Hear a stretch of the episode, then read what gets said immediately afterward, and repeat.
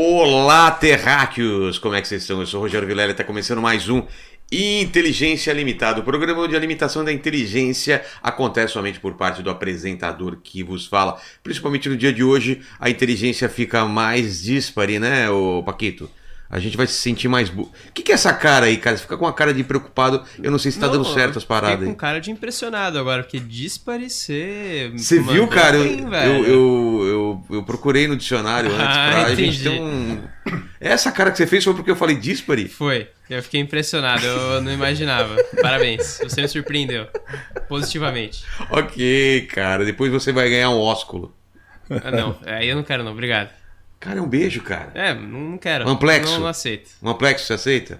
O Amplexo, É um esse, abraço, eu já não cara. manjo. Ah, Eu, eu, tudo bem, eu, tudo bem. eu comi um dicionário ontem, então eu vou gastar as palavras aqui. tá, você tá vomitando conhecimento. Vomitando conhecimento, cara. Então, porque eu sempre trago pessoas mais inteligentes, mais interessantes e com a vida muito mais matemática do que a minha e do que a sua, não é, ô Paquito? Você é um cara bom de contas? Cara, eu sou. Eu sou. então me conta.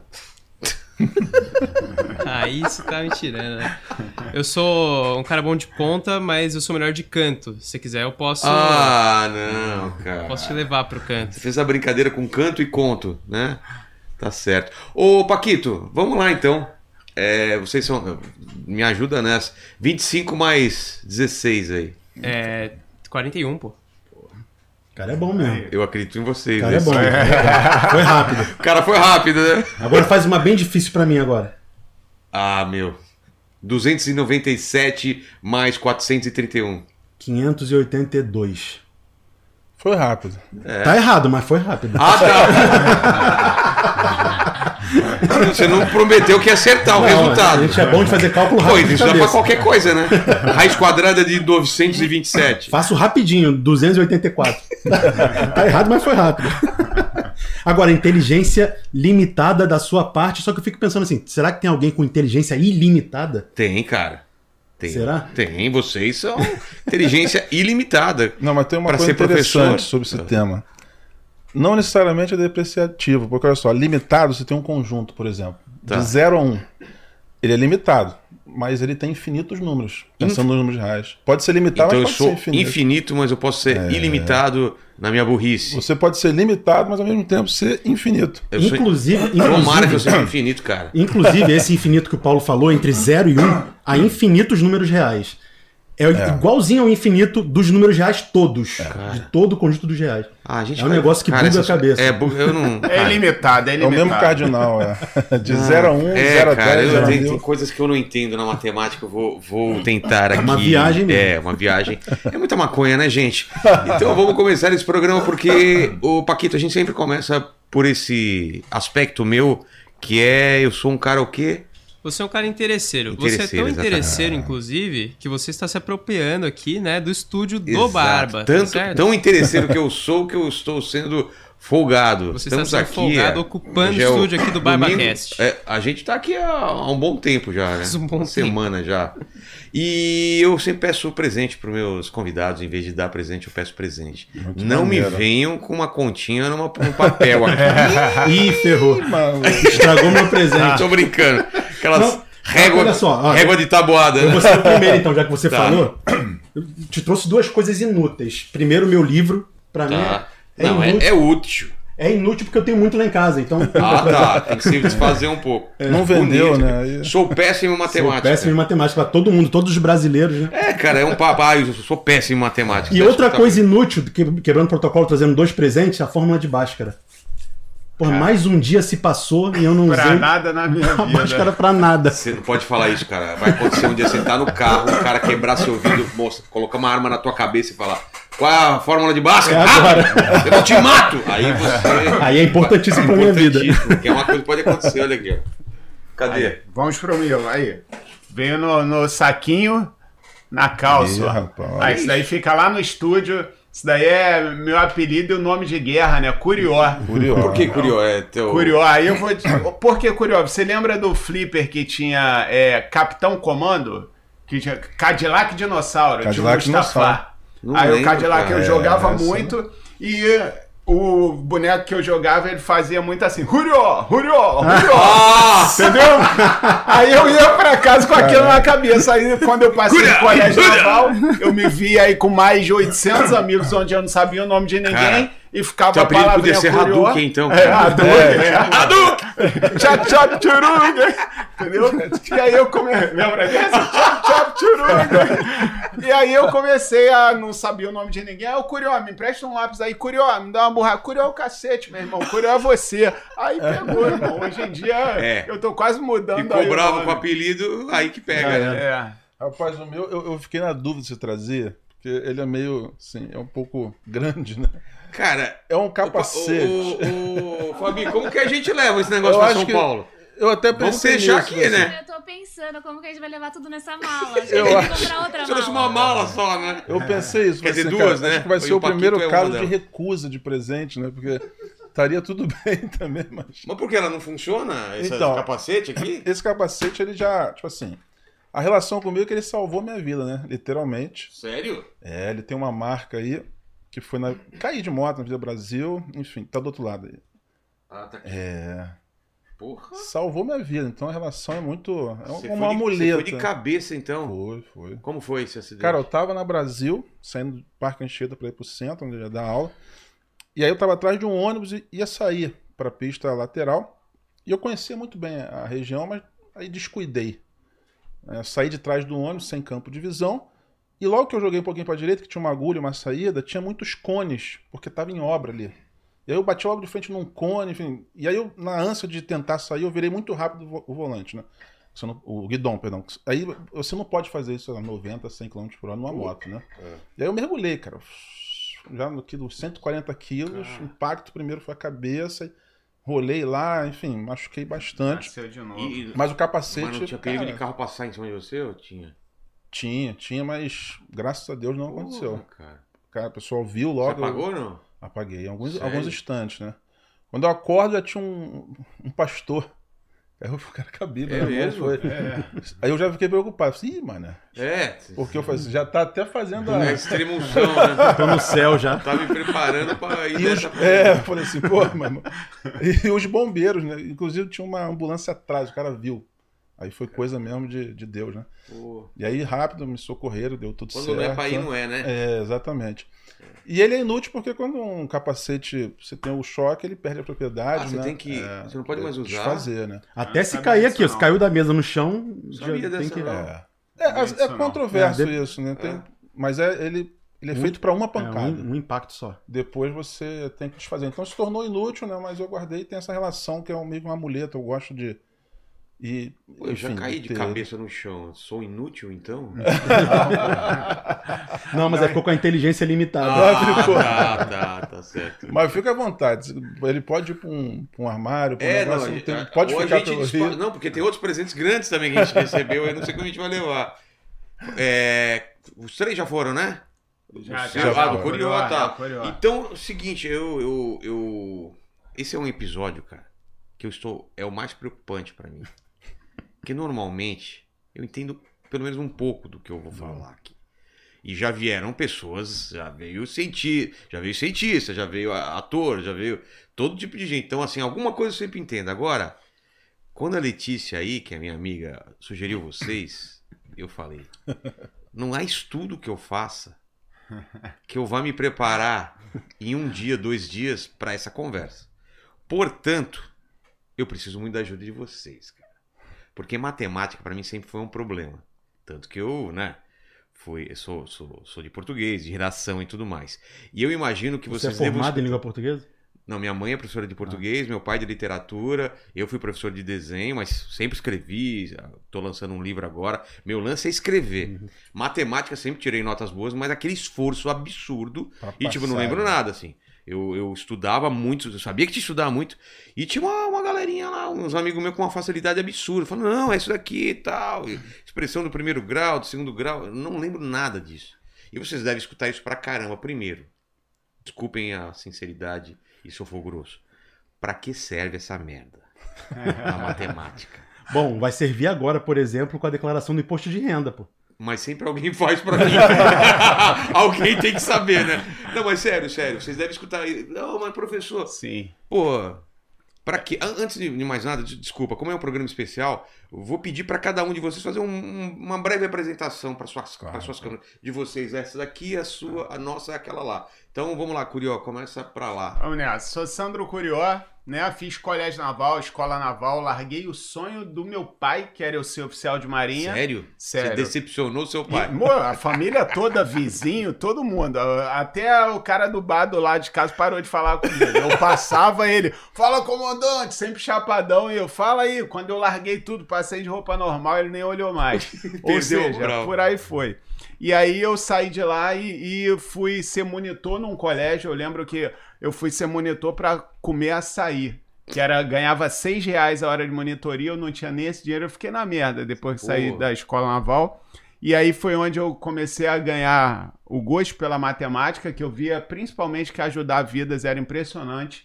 Isso daí de algo que tá na tua mente, pô. É igual teu conhecimento de desenho, alguém fala, É. pô, não sei nada, passar pro cara e o cara ganhar dinheiro a partir dali, Entendi. ou mudar de vida. E é basicamente isso que eu senti.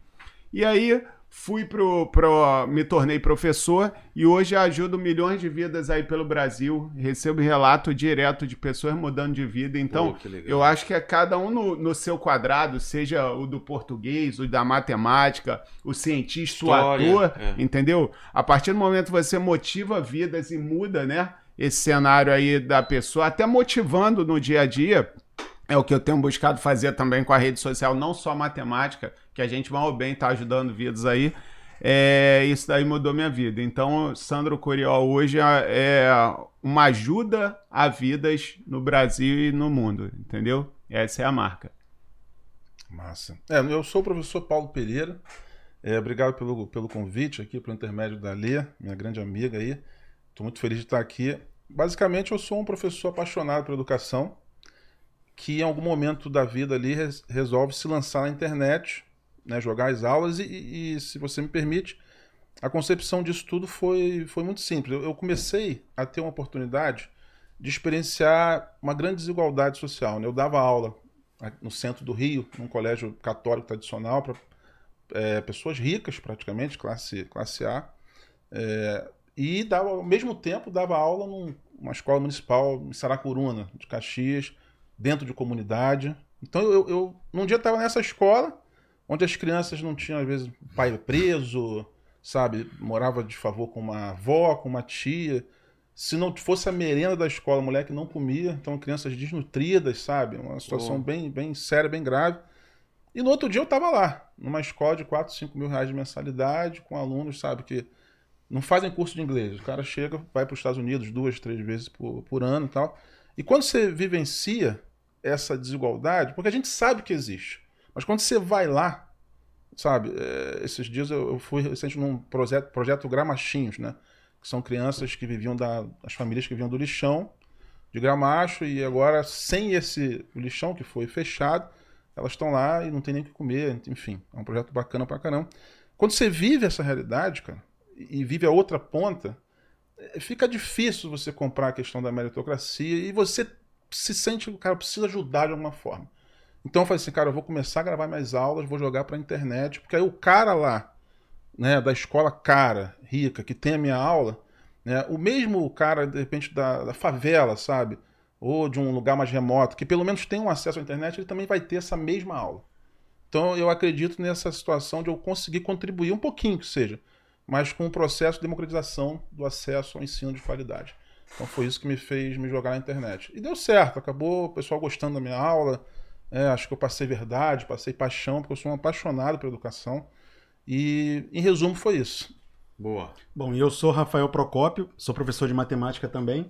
E, enfim, entrei na internet, sou um dos dinossauros da internet. É mesmo, você entrou Sou um dos quando? primeiros professores, eu meio que criei a profissão de professor da internet. Em 2009 eu estava meio desiludido já com a minha atuação em sala de aula. Era um professor recém-formado, meio cru, e fui dar aula numa escola na Vila Kennedy, que é uma favela é, bem violenta aqui do Rio de Janeiro, e era complicado, assim, você É cru, sem nenhuma experiência, entrando numa sala de aula de uma comunidade carente, assim, é complicado. E aí eu, desiludido, pensei em desistir. Fui fazer curso de guia de turismo, que eu falo, falo inglês, falo espanhol. Falei, pô, vou ser rico porque o Rio vai receber a Olimpíada, a Copa. né? Então eu vou virar guia. Só que acabou que eu troquei de escola e falei assim, pô, já que eu vou mudar de profissão, eu vou abrir aqui um canal no YouTube, que eu já, já tinha alguns canais pouquíssimos assim no Brasil. Tinha um cara que foi um grande guru meu, o professor Nerk, do canal Vestibulândia, que é um cara incrível também. É, e também no- nos Estados Unidos tinha a Khan Academy, Tá. que eram bem mais antigos. E aí eu entrei no YouTube, pô, vou botar aqui meu- meus vídeos, nem monetizava na época o YouTube. Claro, lá no Então- começão mesmo, né? É, era mesmo pra, pra eu Acho que manter tinha até ali. limite de tempo, não podia ter Isso, vídeo tinha muito 10 longo. 10 minutos era o máximo Isso. de tempo, né? E aí não podia fazer aulas muito grandes e tal. E aí quando eu comecei a botar os vídeos, isso. Ainda bem, né? É. Zoeira, zoeira. Ninguém sofria É, tanto, ninguém né? sofria tanto. Era por pílulas. Aí em 2011, olha que interessante, é, eu tinha pouquíssimos seguidores, né? Mas aí a galera começou a chegar, eu falava assim, pô, eu tava botando só pra mim, era meio tipo uma videoteca minha lá. E aí as pessoas iam botando comentário, até que veio um, um comentário de um indígena da Amazônia. O maluco botou assim, pô, Procópio, eu agradeço as suas aulas, mas assim, eu moro numa tribo na Amazônia, aqui não tem energia, sol- não tem energia, não tem nada, e eu Caramba. quero me tornar engenheiro pra mudar a realidade aqui da minha tribo. Primeiro que tava mentindo, né? Não sei. Como que ele escreveu isso daí no. no- Então, aí, aí que vem. Aí que Pegamos vem. uma mentira, né, do indígena. Aí que vem, Ele no ele- notebook dele escreveu: Não tenho energia, eu não tenho internet. Ah, querido. Caoseiro, né? É, foi- Será que é caô? não, eu tô nunca achei, eu nunca a achei esse cara. Não, não, tô brincando. Ele Mas- conseguiu não, mas olha em só. algum momento, né? Ele pegava um barco uma vez por semana pra ir até Manaus, e aí lá tinha Lan House na época, Ah, né? então é isso. Ele acessava da a Lan da House. Lan House. famosa E Lan. House, é. E ele precisava dos meus vídeos pra estudar matemática, que ele queria ser engenheiro e tal. Aí ele, pô, muito obrigado pelos seus vídeos, né? Me deu esse comentário e falei, caraca, maluco. Aí me você deu, tá chegando? me deu um propósito aquilo, né? Eu Falei, pô, o o YouTube não me monetiza, não ganho dinheiro aqui. Tava só botando por botar o vídeo, mas agora eu tinha um propósito. Tinha que botar o vídeo do índio, mano. Que imagina o índio navega essas três horas por semana, chega lá, não tem vídeo novo, o maluco ia ficar bolado. não, mas a, a minha trajetória é interessante que logo depois disso, em 2014 já, eu fui pra São Paulo fazer um evento do Google. E aí na volta de São Paulo, eu peguei um avião e na primeira fileira tava o Pedro Bial. Tá. Aí, porra, entrei no avião, o Pedro Bial olhou pra mim assim, Rafael Procópio? Hã? Pô, você me conhece, Bial? Ele na época apresentava o Big Brother, né? Eu falei, pô, ele vai me eliminar aqui desse voo, né? Tá eliminado. Aí ele falou assim, pô, meu filho estuda contigo. Aí eu, caraca, maluco, ao mesmo tempo que eu dou aula pra aquele indígena da Amazônia, eu dou aula pro filho do Pedro Bial, que é um maluco milionário da zona sul do Rio de Janeiro.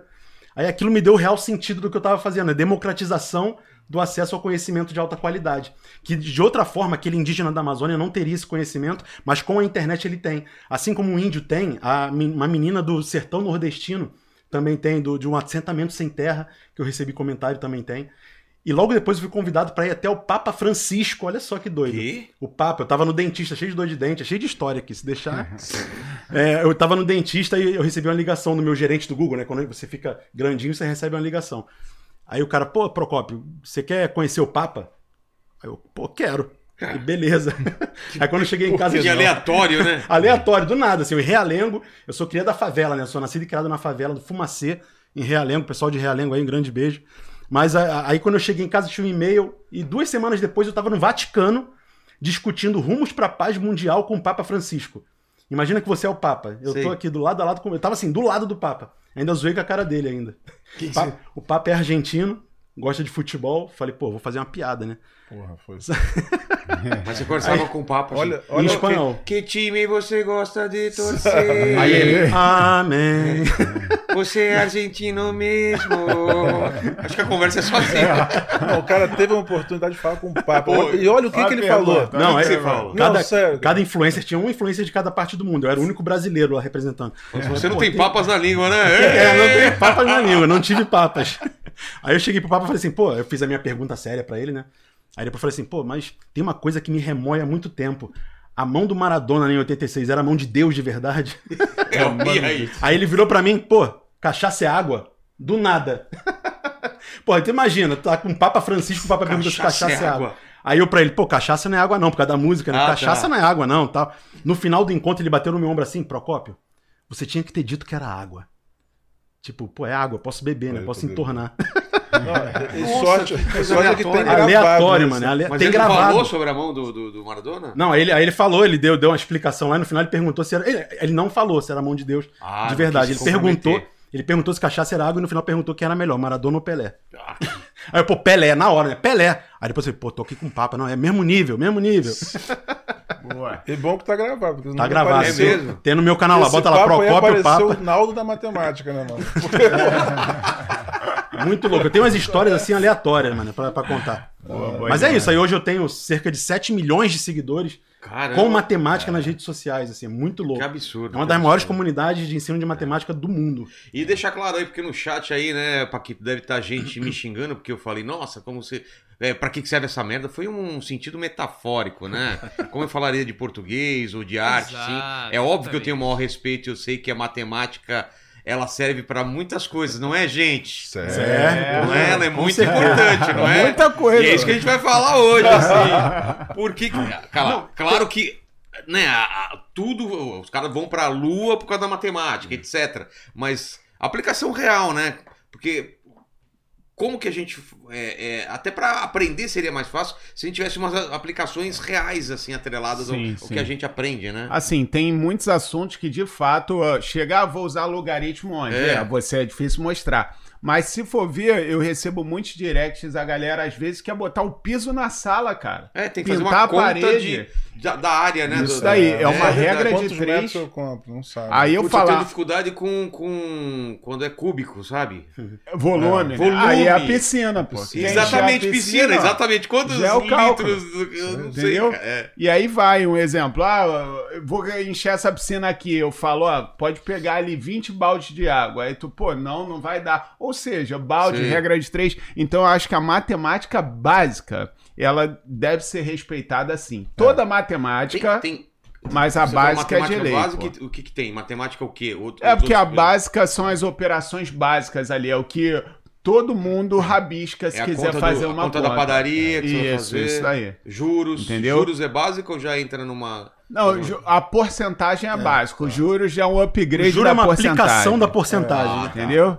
Então, é, eu acho bacana, assim, a matemática básica. Quando falar ah, isso não serve pra nada, meu irmão, respeita pelo menos a básica, É, a porque bá- ela vai servir. Não, e a, e a matemática também, mesmo a matemática um pouquinho mais avançada já no ensino médio, quando você com- começa a compreender como a matemática funciona, ela serve pra auxiliar você a raciocinar melhor. Então muita gente fala assim, pô, mais um dia se passou e não usei Bhaskara pra nada, como o presente que eu É. te dei, né? Mas, pô, quando o cara entende de onde é deduzida aquela fórmula, de onde ela vem, que você consegue deduzir por geometria. Paulo fez um vídeo incrível no canal dele, tá de terno e gravata, né? Mostrando de onde vem a fórmula de Bhaskara e deduz pela geometria. Aquilo é lindo demais. E fala assim, pô, você consegue perceber é, a, a beleza no pensamento, que é tudo ideia, né? A matemática Claro. tá no campo das ideias, é Isso, isso que eu platônica. ia falar, é. Pô, é muito É. doido. E aí tá tudo na tua cabeça aquilo ali. Então aquilo te ajuda a raciocinar melhor. Demonstrações matemáticas funcionam tão bem que até advogados, muitas vezes, estudam lógica e estudam demonstração de teorema para poder se tornarem advogados melhores, para poder raciocinarem mais rápido, para poder ter, terem argumentos melhores na hora de defender os seus, É, seus clientes. E sabe o que acontece muito que eu percebo também?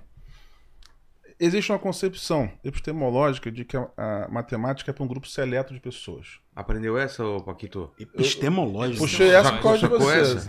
Hoje, hoje tá pesado, cara. E, e- e- e que seria para um grupo restrito de pessoas geniais. E, e realmente parece que em algum tempo isso aconteceu dessa forma.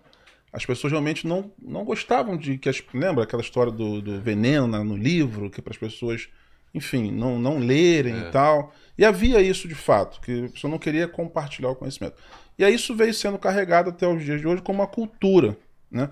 Então a gente já entra, né, a gente já nasce numa sociedade que tem por cultura entender que a matemática é difícil Bloqueio. que a matemática não é para todo mundo, que não é e tal. E aí você já vai perdendo esse jogo, né? E aí você conta também com uma má formação de professores, você realmente tem muita debilidade de informação, é, a metodologia é um pouco arcaica. Tu quer ver uma parada assim, que, que devia estar no currículo da matemática e não está? A lógica. Lógica sentencial, por exemplo. Porque, por exemplo, vamos lá, tua participação. Tá. Você vai dizer para mim se eu Ah, tô meu falando... É, é simples, Tá, só tá. falar se é verdade. Quando fala é simples, me coloca ainda mais numa posição perigosa. Tu só vai dizer pra mim se a minha afirmação Tá. é verdadeira ou falsa. Tá bom. Beleza? Vamos lá. Os Palmeiras tem mundial. falso. falso. Falso. Essa é falsa. pode. Mas essa era falsa. Vitor Pereira é um bom técnico. Falso. O Vasco é grande, tô brincando. Ô, Aí, ó, Eu polêmica. sou vascaíno, eu sou vascaíno. Tá bom, polêmico. Bati até no microfone aqui, porque eu sou vascaíno, gente. É, é... Brincadeira. Ó, o flamenguista. Não, mas vamos lá, vamos lá. Tem três dedos aqui. Tá, Falso ou verdadeiro? verdadeiro, Verdadeiro, beleza. Vamos lá. Tem dois dedos aqui. verdadeiro. Porra, me fudeu. Me fudeu, mano. porque Todo mundo diz que é falso. Não, tem dois dedos. Tem mais, Mas tem ele é bom, ele, ele, é bom, ele me enganou. Ele estudou lógica. Ele estudou lógica. Mas Mas eu tenho- com lógica? É, eu tenho certeza que muitas pessoas. Ele fudeu meu exemplo, mas tudo bem. Tudo bem. Muitas pessoas iriam dizer assim: tem dois dedos aqui. Não, pô. Tem cinco. Tem cinco. Isso é uma aplicação de lógica. E, e quando muda de figura, uma coisa que mesmo as pessoas que estão assistindo que de repente pensaram que era falsa, Sei. devem, devem haver, acredito. É, quando você troca o, o Paquito. exemplo. Quantos dedos tem aqui? Tem, tem cinco na sua mão e um que eu vou colocar. Vai colocar no mesmo lugar do É, capacete, né? rapaz. O cara chega com um presente, porra, enfia no cu. Como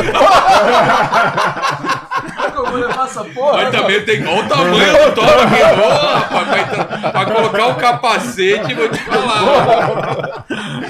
Caralho, fudeu, perdi. Então vamos lá. Vai, dá lógica, dá lógica. Dá lógica. É por quê? Aí, por exemplo, quando você troca de figura, imagina que você tem 5 reais na carteira. Uma- duas notas de dois e uma moeda de um real. É, ninguém teria essa dúvida. Do tipo, tem dois reais aí? Tu vai falar assim, Ah, tem, verdade. pô. É muito mais fácil de entender. É. Ninguém fala assim, não, tem cinco.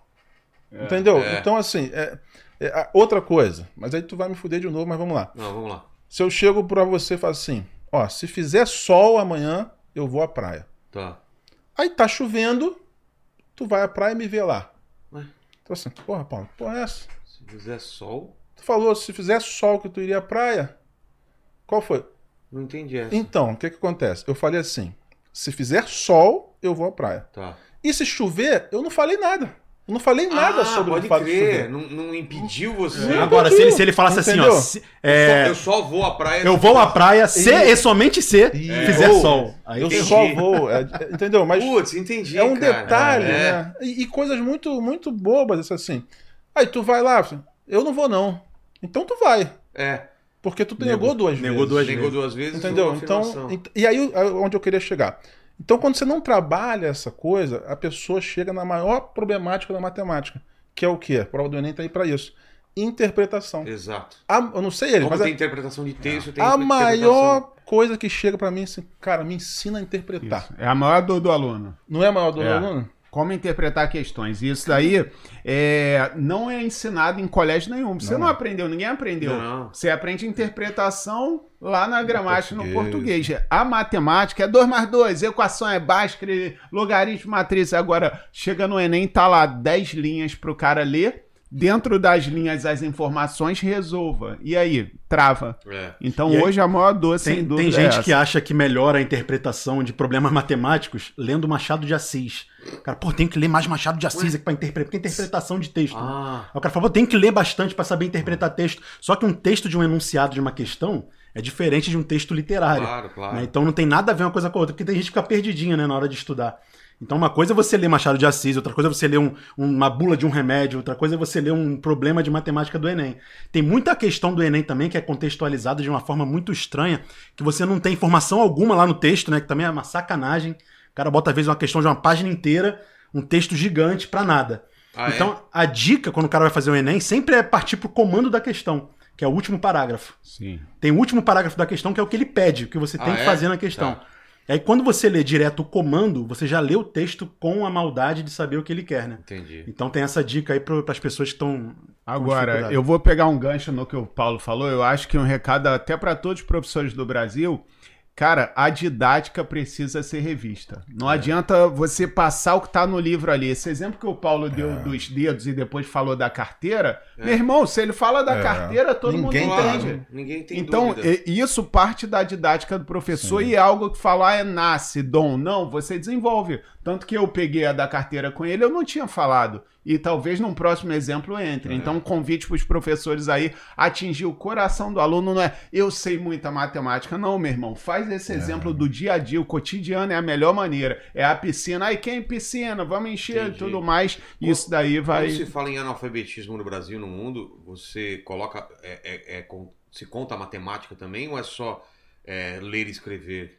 Porque também tem um analfabetismo de É, a matemática, gente chama- né? a E não gente- saber fazer o básico, né? É, analfabetismo matemático, a Tem gente isso. chama. O, o Brasil, ele é um dos piores países nas avaliações internacionais. É. Então, sempre quando tem, tem um programa internacional de avaliação chamado PISA, que faz provas aí anuais que medem conhecimento do mundo inteiro. Aí o Brasil tá sempre na rabeira. Tá sempre atrás da Argentina, do Chile, Mas comparando isso com na os países. matemática ou em tudo? Mate- Na, Matemática. na matemática, principalmente. É. É um dos piores países em termos de. é, como é que posso dizer? De, é, de, saber matemático no mundo. Conhecimento. Conhecimento matemático. E matemática básica, que o Curió É falou aqui tão bem, né? De saber aquela básica, eh, as operações, fração, porcentagem, tudo isso é muito básico que as pessoas nem o básico sabem. Entendi. Eu, eu queria fazer uma pergunta, não sei se é muito da área de vocês, mas uma pergunta do início do ser humano, da gente. A matemática, ela nasce com a gente, ela é uma coisa inventada. Quando que aparece a matemática e por que, que ela aparece? Era uma necessidade e a gente achou? Ou é- a gente nasce com esse pensamento? Porque é uma Ah. coisa tão É. louca, né?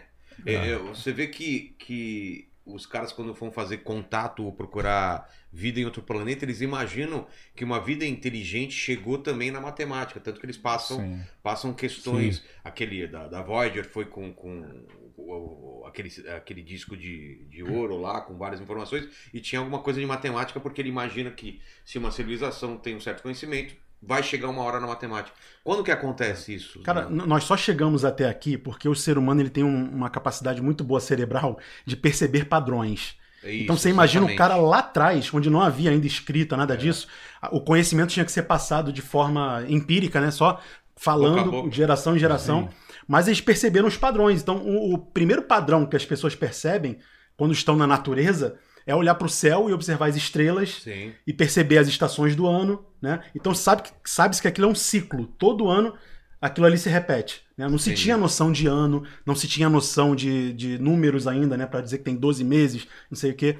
Mas o, o ser humano percebeu que tinha esse padrão. E esse padrão se repetia. sol nasce, o sol- é, vem a noite, Exato, mais ou é. menos o mesmo tempo. As estações do ano, é. bonitinho ali, saber quando vai plantar, quando vai colher, os animais como se comportam, né, para poder sair para caçar. Então tudo isso é, é prévio, é antes da escrita. Agora, com a invenção da escrita, aí o negócio degringolou, né? Andou. É, e só respondendo também. Mas, mas se É. fazia contas assim, tipo.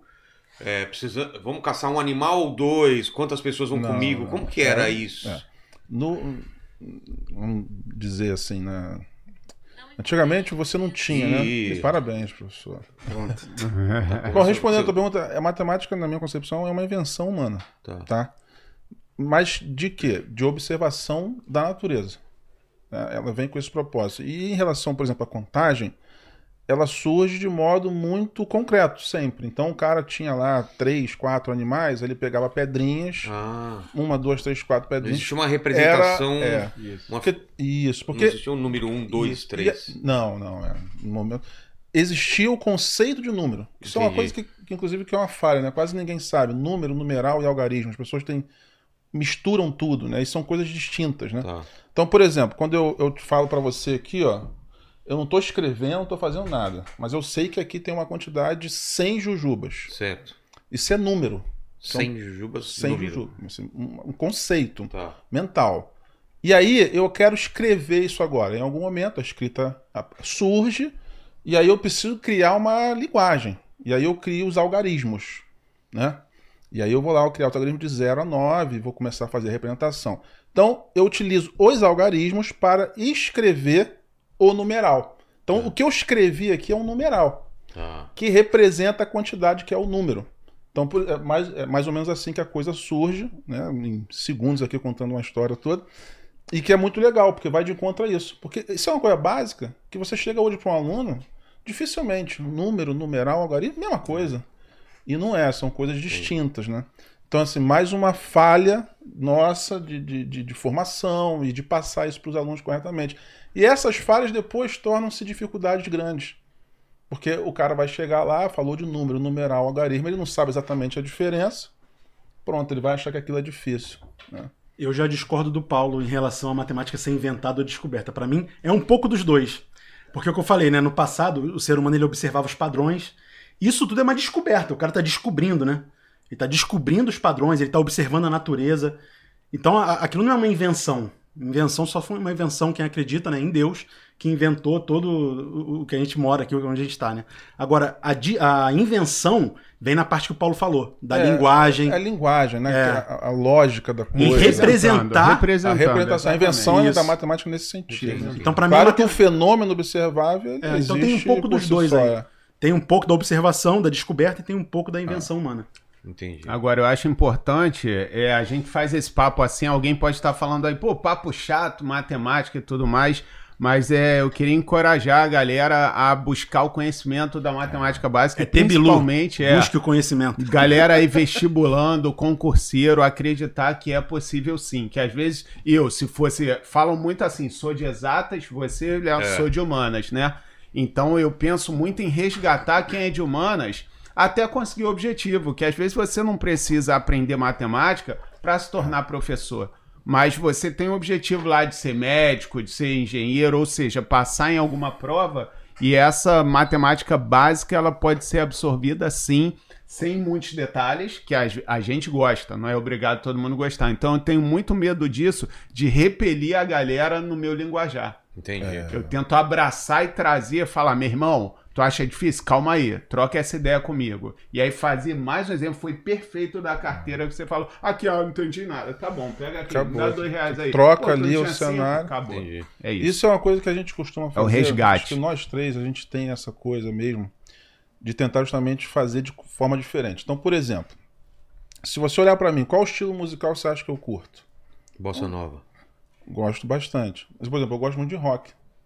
E eu não curto funk. Mas quando eu resolvo fazer uma música para cantar meus alunos, adivinha o que, que eu gravei, o que, que eu fiz? Um Funk. funk. da trigonometria. Porque não se trata também de mim.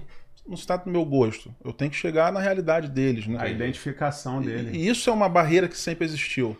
O professor ele Você ficava sabe de cabeça ali, alguma tá- música aí? Funk? É. Agora. Não, não, de trigonometria. Ah, É, Funk, manda, canto, manda, canto manda. O funk agora. da trigonometria dele bombou milhões É mesmo? de views. Manda, né? manda aí. É, quer, quer fazer alguém faz o.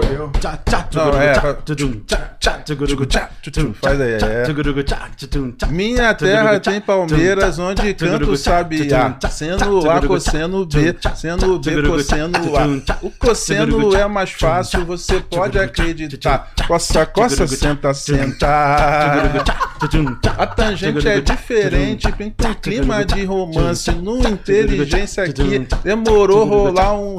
Tem gente que ama, tem gente que beija. Um. Tem gente que ama e beija, tem gente que ama e beija, tem gente que ama e beija. É. Olha só. Essa é maneira, é. Cara, vai ca- causar uma confusão na MC Pipoquinha, porque ela gosta de funk, mas ela odeia professores. Então, como é que fica MC Pipoquinha agora com esse funk, hein? MC Pipoquinha, duelo eu e você, então Ó, junto, ih, pode mano, marcar aí. qualquer dia, qualquer hora. Rapaz, olha senti firmeza. Desafio, desafio aceito aí. tá lá Dois funks explícitos, hein?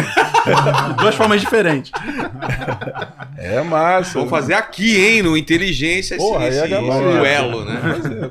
Pô, mas isso eu acho incrível, assim, trazer para o mundo real. Não, qual, é, ter- qual é a frase? O Paulo tem uma frase muito bonita, né? Que a educação é despir-se de si. É, né, que essa é? frase é bonita. É mesmo? É, o, o professor, para ele atingir a excelência, cara, é quando ele consegue despir-se de si e vestir-se do outro. Ó. Acho que essa é a essência. Aí você consegue tocar o aluno, sabe?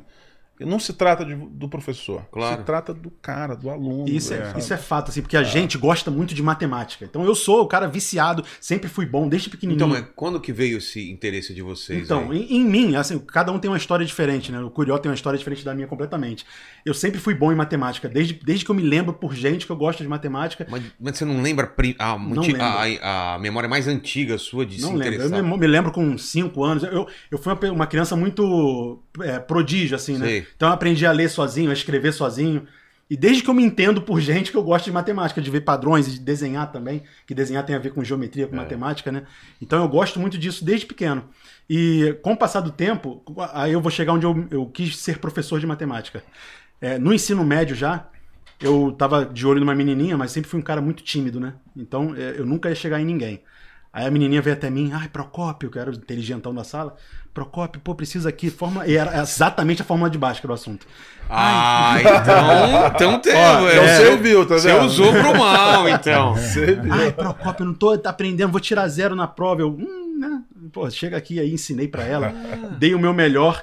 Quando chegou, Ela ela. deu o melhor dela também? Pois é. Então, olha só, olha só. Ah, olha só! A minha esposa que me perdoe. tá? Ah, não, tem essa não, meu irmão. Pedir perdão. chegar em não. casa, Não, é, é passado. Não, mas olha, passado. mas olha só. Aí a nota dela foi 9,5. Ela disse que ia tirar zero, tirou Quê? 9,5 e eu tirei 9. O quê? É, Ela tirou a nota maior que a minha na prova, no final das contas. Eu Cara. falei, caraca, maluco, eu entrei na cabeça da garota, né? Exato. Aí eu, pô, ela veio, pô, minha nota pro copa, eu tirei nota maior que você, aí me abraçou. Eu falei, "É agora, mano. É agora? Mas não foi. Não foi, né? Nem pra isso serviu a fórmula foi de baixo. Nem pra isso serviu. Eu era muito tímido, não, acabei não ficando com ela. Exato. Mas, pô, ali eu falei, caraca, eu quero replicar isso, porque aquilo foi muito bom, assim, o, o prazer que eu senti, né, em entrar na cabeça dela e fazer ela tirar nota boa. Aí eu falei, pô, você é professor de matemática. Foi ali que nasceu o professor Rafael Procópio. Então, quer dizer, a- a- tem esse. O Curió foi uma história É, completamente e- diferente. Eu, na né? verdade, assim, eu busco resgatar os alunos em sala que eu não gostava de estudar, meu irmão. Eu gostava de estudar no colégio que a no- média era 5, eu levava a bola na mochila e era Você estudava futebol. o sufi- era o suficiente pra, É, pra é, passar. é isso aí, festinha americana na Sei. época, né? Direta e tudo mais. E quando eu fui pro, estudar pro colégio naval, que o meu pai me mudou de colégio, meu irmão, eu sentei na última cadeira lá, escorreguei e falei, "Ih, vou assistir essa aula. O cara falou, ó, a aula hoje é de triângulos. Eu falei, mole, triângulo tem três lados. É. Acabou. Acabou. Me resolvi. Pô, o que mais que eu Meu preciso irmão, saber do triângulo? Aí tem cara? três lados, eu ainda sabia que tinha três vértices Exato. e sabia que a soma dos ângulos internos era 180. Eu falei, é o gabarito, tô Gabarito. pondo pra prova. Aí escorreguei na cadeira e ele começou a aula assim, ó. Existem três tipos de triângulo. Meu irmão, eu tava assim, ó, eu. Como assim? Como assim, meu irmão? Porra, triângulo tem três lados, É. tem três tipos, cara. Aí ele falou, isósceles. Aí. É, Oh! Estudou, estudou isósceles, equilátero e escaleno, meu irmão. Exato. E aí eu anotei aquilo, eu comecei a aprender, aprender, aprender. E, cara, na vida é assim, o que você vai aprendendo, tu vai ganhando gosto. Ainda mais fazendo essa parte que acho que a gente já nasceu com isso, e o professor em si nasceu com isso, que é ajudar as pessoas. Tanto que o professor hoje em dia ele luta para poder dar aula. Ele tá dentro de sala, tá todo mundo contra, entre aspas, É. o celular, todo mundo brigando, e o maluco tá lá insistindo. O maluco é a forma de expressão. Pra quê? Pra ele levar conhecimento pra pessoa. Então, eu aprendi a matemática por descendo a goela, no sentido de estudar pro colégio naval, que era o sonho do meu pai que eu entrasse lá pra marinha e tudo mais. E quando eu saí, foi meu ganha-pão. E nesse ganha-pão eu descobri que eu, com a, o- a absorção da matemática, eu transmitia. Aí é o gabarito. Aí eu misturo a linguajar minha de Baixada Fluminense, de Nilópolis e tudo mais, que você não entra na sala, oi gente, vamos aprender triângulo. Não, fala galera, hoje é triângulo e pá, não sei o que, ih, gosto desse cara. E já gera a identificação com o professor que você é solto, você é igual a ele. Aí, galera, estudar ou jogar bola? Jogar bola, eu, eu também, então bora jogar. Caraca, tu vai mesmo? Mas só se eu explicar aqui, me dá 15 minutos. Entendi. Tem que aprender. Já é, professor. Tamo junto, 15 minutos. Agora vamos. E ia jogar bola mesmo. A diretora, pô, não sei o que. Diretora, a matéria tá na mente. Os caras são. Ou seja, isso daí eu acho que gera muita identificação. Até hoje a gente é assim, meu irmão. Se você chegar aqui, pô, vou te explicar aqui como grava o podcast, Sandro. E tu chegou, ó, isso daqui é aqui, ai que saco. Aí você fala, meu irmão, é assim, pá, não sei o que, eu, pô, passou Ô, energia. Paquito, explica como que é um podcast aí. Mas. Né? Com a minha animação ou com a É, com a animação sua. Não, não, com a animação dele. Não, com a sua animação primeiro. dele? Galera, é o seguinte. Não, não, com a animação do Curió. Galera, o podcast é isso aí. A gente Mas- aqui, troca uma ideia com a galera e depois nossos membros vão mandar pergunta pra gente, hein? É então isso aí. fica ligado aí. Boa, torne-se boa, membro, boa. hein? Mas eu acho que isso faz total Faz, faz diferença, diferença, cara. faz diferença, sim. Total, ó, o funk dele, também a paródia, tudo isso ajuda, meu irmão. Só que a, a, o linguajar resgata. Eu chego na sala de aula, a primeira coisa que eu falo é, galera, ó, se tem aí alguém que não gosta de matemática, eu sou igual a você. Eu sempre fui assim, nunca gostei de matemática, mas a pessoa, tu aprendeu como? Na necessidade de entrar pro concurso. O outro aprende por amor. É. Por amor, de fato, né? Exato. e aí, cada um na nossa, sua necessidade. Mas, meu irmão, são barreiras que têm que ser rompidas para se você quiser um objetivo. Não adianta. É cara. porque o que acontece? A educação, né? A forma, o método como a gente faz hoje, ele tá travado no tempo. Se Exato. você olha para qualquer coisa, você, tá, carro. Olha um carro de 60 anos atrás. Entende? É, e olha um carro de agora. E qualquer outra coisa. Né? Você olha, você olha para pô. 60, 70 anos atrás e as coisas evoluíram, cara. Absurdamente. Né? E a sala de aula não. É. É, se você bota uma foto de uma sala de Nossa, aula, cara, é. sabe, da década de 50 Mas por que que acontece, que acontece e isso? de hoje. Então, cara, eu acho que é um, um prag- pragmatismo mesmo que, não, que a pessoa não quer desapegar, sabe? É, porque funciona. Vamos lá, vamos lá. Funciona. Esse, esse sistema Esse educacional, modelo, né? ele trouxe a gente até aqui, por exemplo. É. Nós somos frutos dele. E quantas mentes brilhantes nasceram disso, né? Só, então você, de repente, pô, a, a- mudança, o novo é complicado. Então você tem uma resistência em fazer isso. Só que cada vez mais tá difícil segurar essa mão e não largar. Porque o moleque hoje, cara, pra você entrar na sala de aula com um celular, o que, que o celular faz hoje? Então, Sabe? eu não é uma competição isso, né, muito. Cara, eu não imagino como deve ser competir com o Cara, celular. tu imagina É. um moleque ficar 5, 6 horas sem poder olhar assim, você escrevendo no quadro, cara. É, é uma parada muito louca, entendeu? E, É. e, e pra gente, às vezes, é difícil. Você falou uma parada importante. Eu também não vi isso. Não tinha celular na minha É. época. Então hoje é fácil pra mim. Pô, guarda o celular, mano. Não é hora. Mas na, pra mim, eu, eu acho que é fácil. Porque pra mim nem tinha celular na minha época. Então, é- é- essa concepção precisava ser mudada. E o que a gente faz é isso. Aí entra o funk, a trigonometria.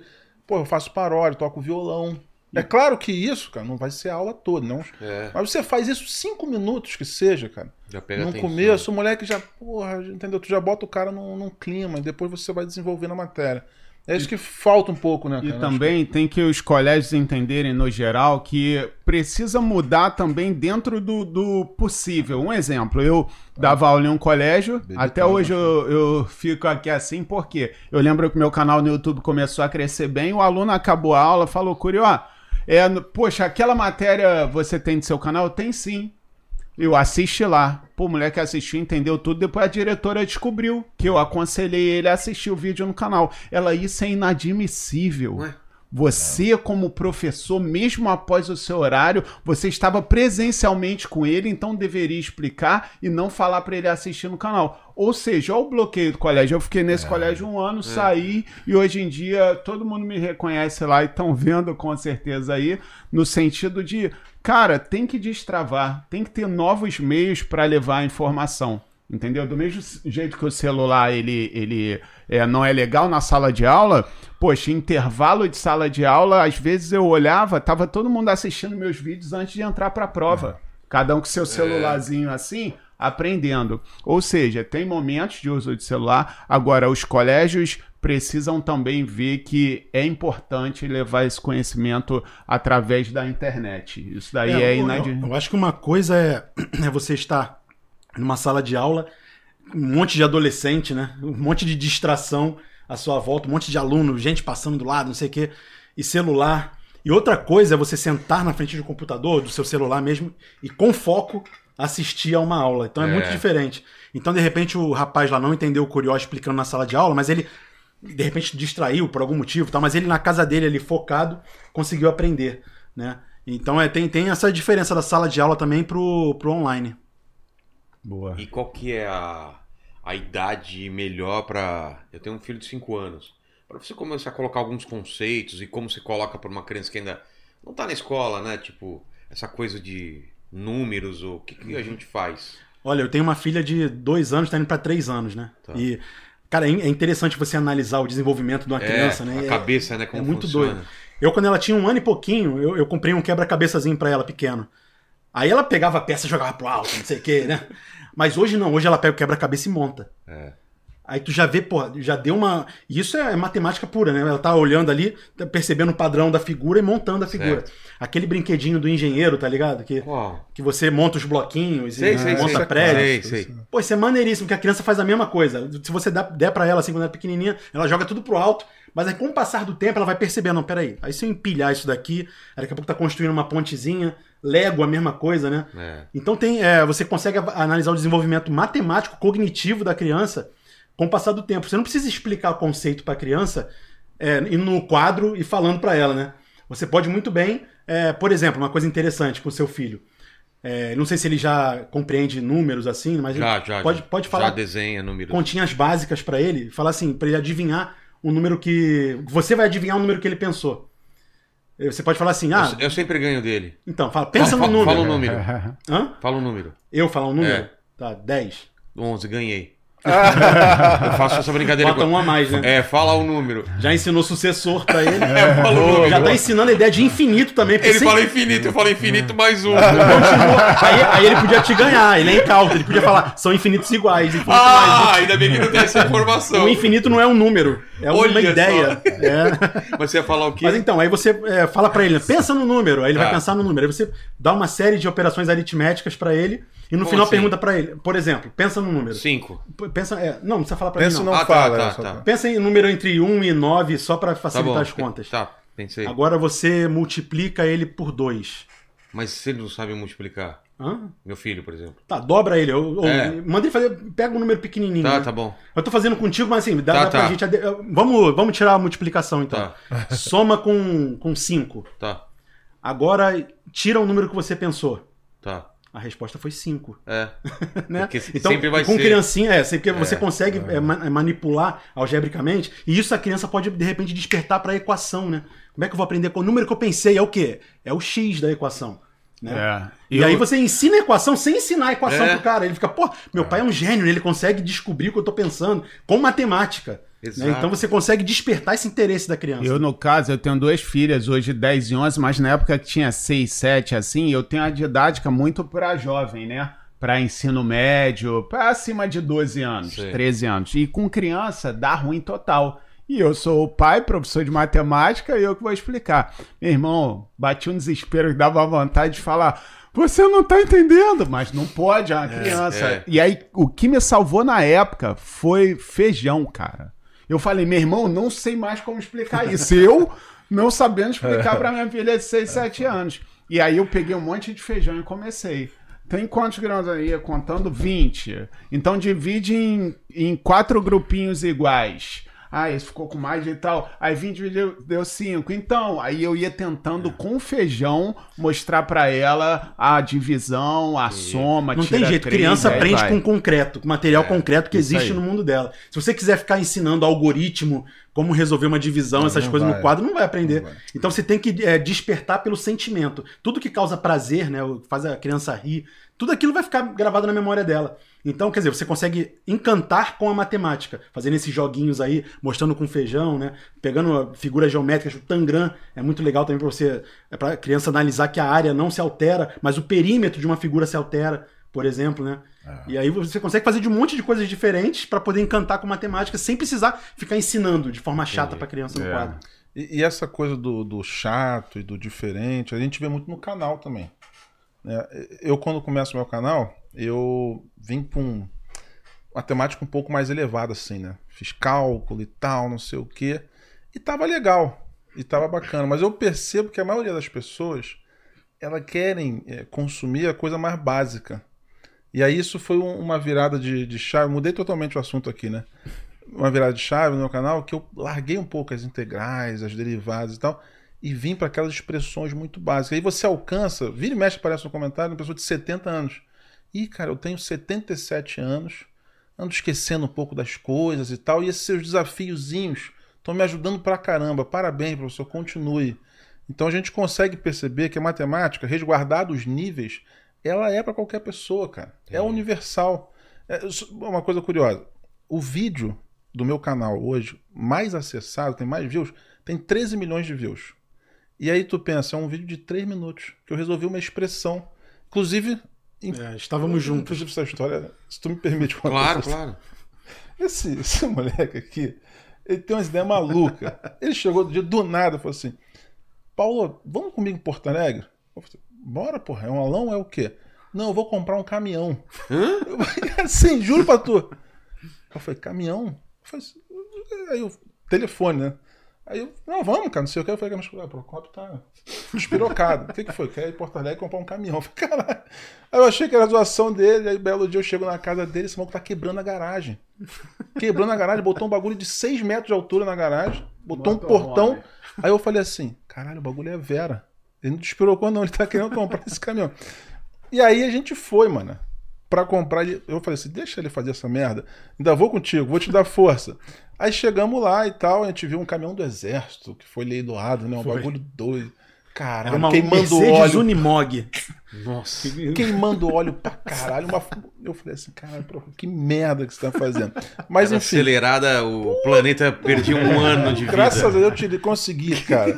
Foi providencial que eu fui com ele que eu tirei essa ideia da cabeça dele. E aí eu tava no, no quarto lá. Essa viagem foi foda, ele pegou Covid, quase morreu. Ih, cara, foi pica. E aí eu tava no, no quarto lá, eu falei assim, porra, tô dois dias sem postar nada no canal.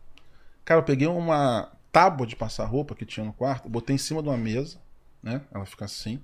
E naquela parte de, de gradezinha que você bota o ferro, eu botei o celular ali, peguei uma folha, uma caneta emprestada com ele. Cara, a primeira expressão que veio na minha mente: 5 mais 5 dividido por 5.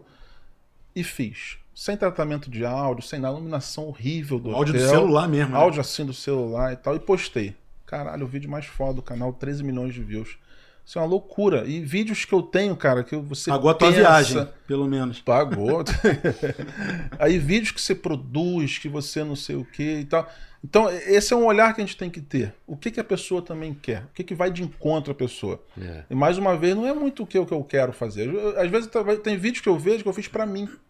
Sabe, um bagulho foda, difícil e tal. Eu dá 2 mil views, 3 mil views. Então, s- você ser professor é você também entender isso. O que, que funciona para as pessoas? E aí, quando você consegue perceber isso, cara, você consegue mudar um pouquinho essa dinâmica de que matemática é difícil pra caralho, não é pra mim, não sei o quê. E assim, eu, eu gosto muito de estar com eles aqui porque eu percebo que eles são professores que estão sempre preocupados com isso. Curió, então o, o Procópio também canta funk, canta mal pra caralho, mas canta funk também.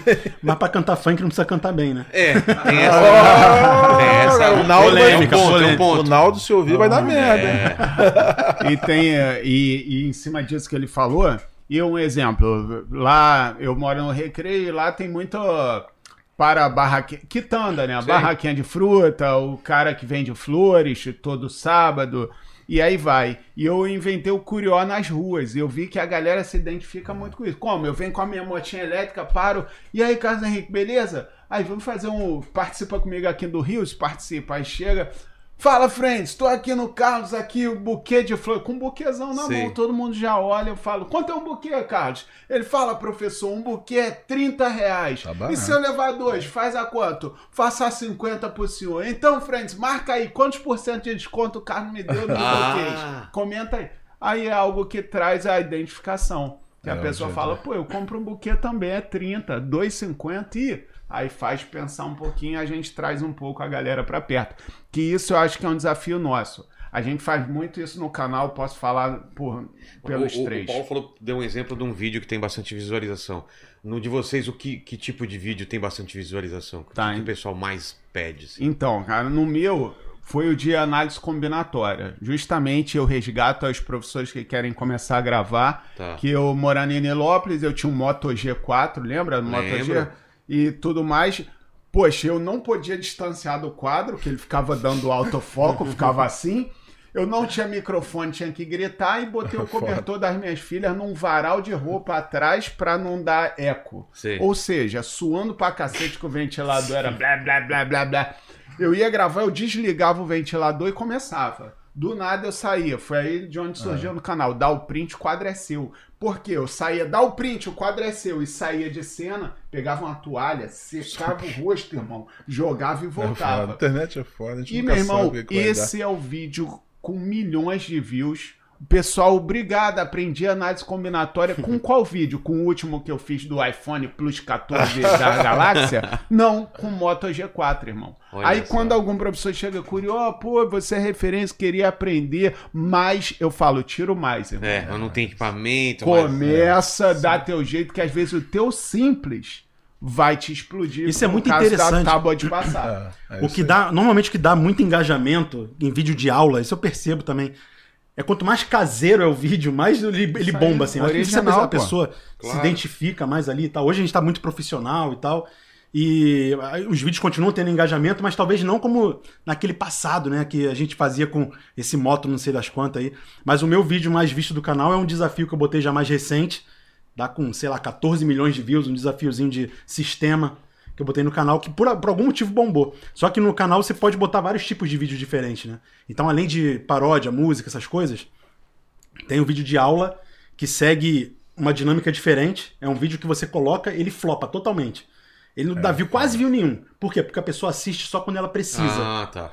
Então, quando o cara estiver estudando aquilo, que ele vai pesquisar e Vai vai, assistir. busca. é. Aí, quer dizer, aquilo com o passar do tempo vai dando view, view, view, view, view. Então tem muitos vídeos com milhões de views, mas que são vídeos de 10 anos, 12 faz anos. Sentido, faz é. sentido. E aí vai dando view com o passar do tempo. Tem o vídeo que a gente coloca hoje em dia, que é o da mãozinha, né? Que é de fazer desafio. Mãozinha porque É, você pega aí o celular bomba. e bota só a mãozinha aqui Ah, resolvendo. tá. né? tá. Aí esses vídeos bombam pra caraca, dá muito engajamento. Eu boto o vídeo, no final do dia tá com 100 mil views. Sei. Às vezes dá 300 mil views em um dia. E bomba pra caraca. Porque é um vídeo mais entretenimento. O cara tá lá navegando, ele. Ih, esse desafio aqui. Aí ele vê, ele tenta fazer, né? Interage com o vídeo dessa forma. Ah, e tem, tem vários outros tipos de vídeo de aula. Pode contar uma curiosidadezinha matemática. né? Você pode chamar. Eu tô agora também com um podcast, onde eu tô convidando professores. Vai o Paulo, vai lá, vai o Curió também, vai a galera no nosso não, podcast. ainda não aceitei, não, mas. É, nós não aceitamos. Nem vai, nem que eu vá lá em Niterói buscá-lo. Rinha de matemáticos, né? É, não sei se pode fazer propaganda aqui, mas é o canal Prof Talks.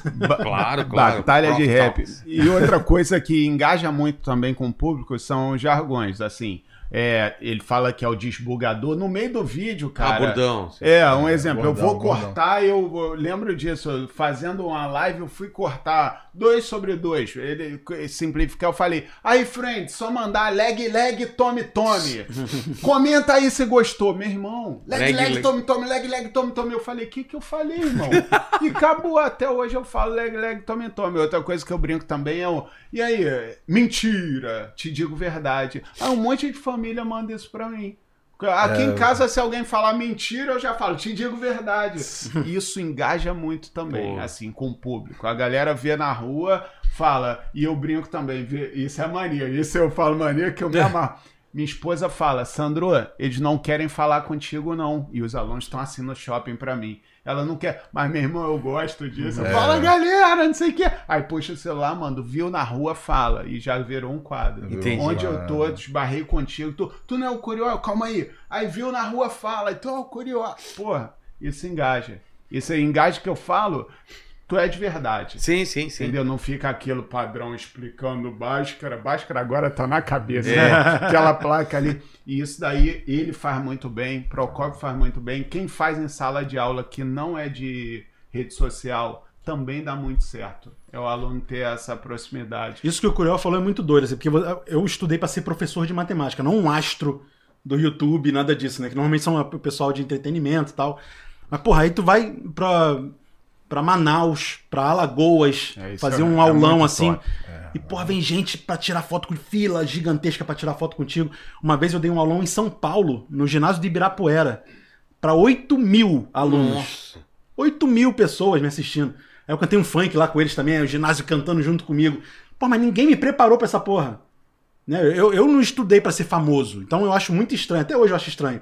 Quando alguém me encontra na rua, fala, porra, Procopio, não sei o quê. E as pessoas acham diferente, né? Porque eu, eu gosto de andar de chinelo. Mas de deve ser short. diferente, né? Quando me encontro e pede, dá autógrafo pra você. Faz uma conta aqui pra mim. Muito doido, né? Resolve esse, resolve esse problema aqui Não, pra quando mim. quando Já. pede autógrafo é muito, é muito doido, porque, pô, o que eu vou escrever aqui, né, no autógrafo? É, né? É uma boa ideia, botar uma conta, né? Bota uma Resolve aí. conta, né? E Procopio. O aluno já chega abrindo a mochila, mesmo. Tô com a dúvida aqui, ó. Pô, mas uma vez em, em Não, mas, Maceió. mas, tipo, não, Não é que nem médico, que os caras perguntam dúvida pra você no meio do, do É. restaurante. Não, nem não, isso daí não, ou não? não, Não, tem não. Ah, também. tô com uma Tem dorzinha. também, já Fala, aconteceu. meu, eu tô com uma dúvida, me ajuda Já aí. aconteceu Tem? do cara me reconhecer, chega, pô, Procopio, tô com uma dúvida aqui no exercício do nada. É, aconteceu. Pede pra tirar a dúvida. Sai com a mina no motel, ela fala só um minutinho. Antes eu queria tirar uma dúvida contigo, cara. Sacanagem. Ainda bem que eu não tenho mais esse problema, que sou casado Todos hoje em dia. casados aqui ou não? Ah, então tranquilo. Aí a, a minha esposa não gosta de matemática, inclusive, Não? então com ela eu não converso de Sério matemática. mesmo? Aí tá top. E vocês? A minha também não. Professora de inglês, cara. Ah. E, e pior que eu botei ela pra fazer os vídeos comigo agora, meu irmão. De aí bombou. matemática? É, mesmo? Aí Ele achou um onde formato, deu, né? deu um boom, aí eu boto ela, boto minha filha participar.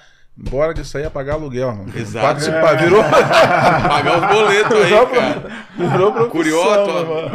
Não, minha esposa, ela só, só dá as... Gosta de matemática ou não? Não, não, não gosta, mas ela dá as dicas. Assim, é sempre muito presente que, pô, é o filtro. Tu tem que Ah, na tá. internet hoje tem um filtro, Claro. né? Eu faço, daí tá bom, ela, ih, tá nada a ver. E, e aí vai, entendeu? Dá aquela lapidada pra ver o que vai. Mas é aquilo, eu ainda aposto no natural. Ontem eu tava explicando minha filha e a coleguinha dela matemática, botei no quadro lá no estúdio dando aula. Ela, minha esposa, bateu uma foto, eu de camiseta, short, escrevendo no quadro. Pô, as duas crianças assim, ó, na foto, a foto viral. Vai Pô, entender. É. Aí eu bato foto toda turma cheia e não. É o natural, entendeu? Entendi. então a esposa dá essa força. Né? E ela é a fotógrafa oficial, ela não aguenta mais, irmão. Eu chego em algum lugar, eu falo, baixa uma foto aí, baixa uma foto aí. Ela fica, eu falo, ó, paga o aluguel, né? Esse é o raciocínio. Na hora, filho. Jantarzinho, a pizza, tá tudo Total, aí, eu quero, eu, eu quero ver da Letícia é, se ela tem perguntas e do, do, do, do pessoal dos membros aí se tem alguma dúvida. Não, eu tenho um desafio pra vocês. Ih, Só não pode ser matemática. Abre o vidro aí que É. não dá pra escutar Pô. direito. aí. É, é um desafio de, de porcentagem, Hum. de estatística. Tá. Eu duvido vocês conseguirem explicar pro Vilela o problema de Monty Hall. Porque esses dias um cara tentou explicar aqui, o Vilela disse que entendeu, mas não entendeu. Aí, Problema de é, Monte Hall. Eu não sei esse problema pra mim aí, porque de nome eu não tô lembrando. É aquele É problema aquele famoso que era um, três portas. era um programa dos Estados Isso. Unidos, Ah, né? Ah, é. esse é tranquilo. Que aí o cara. É que aqui no Brasil Esse foi é- reproduzido pelo Sérgio Malandro. a porta dos desesperados. É, yeah, yeah. Aí, é, que atrás da porta tem três portas, né? Aí atrás de duas portas tem cabras. E E uma atrás de uma terceira porta vai ter um prêmio, Um pode ser carro. um carro, uma moto, enfim. Aí o cara normalmente ele escolhe uma porta e a pessoa fala assim: "Pô, você tem certeza que é essa porta aí?" Aí ele pega, o cara: "Não, quero ficar nessa porta aqui." Aí, beleza, vou abrir uma porta. Aí o cara, o apresentador pega, abre uma porta onde tem uma cabra. É, E aí ele fala assim pro cara: "E agora, você quer trocar de porta ou quer manter. ou quer manter a porta que você tá. No geral, quando você troca, no geral não, sempre, né?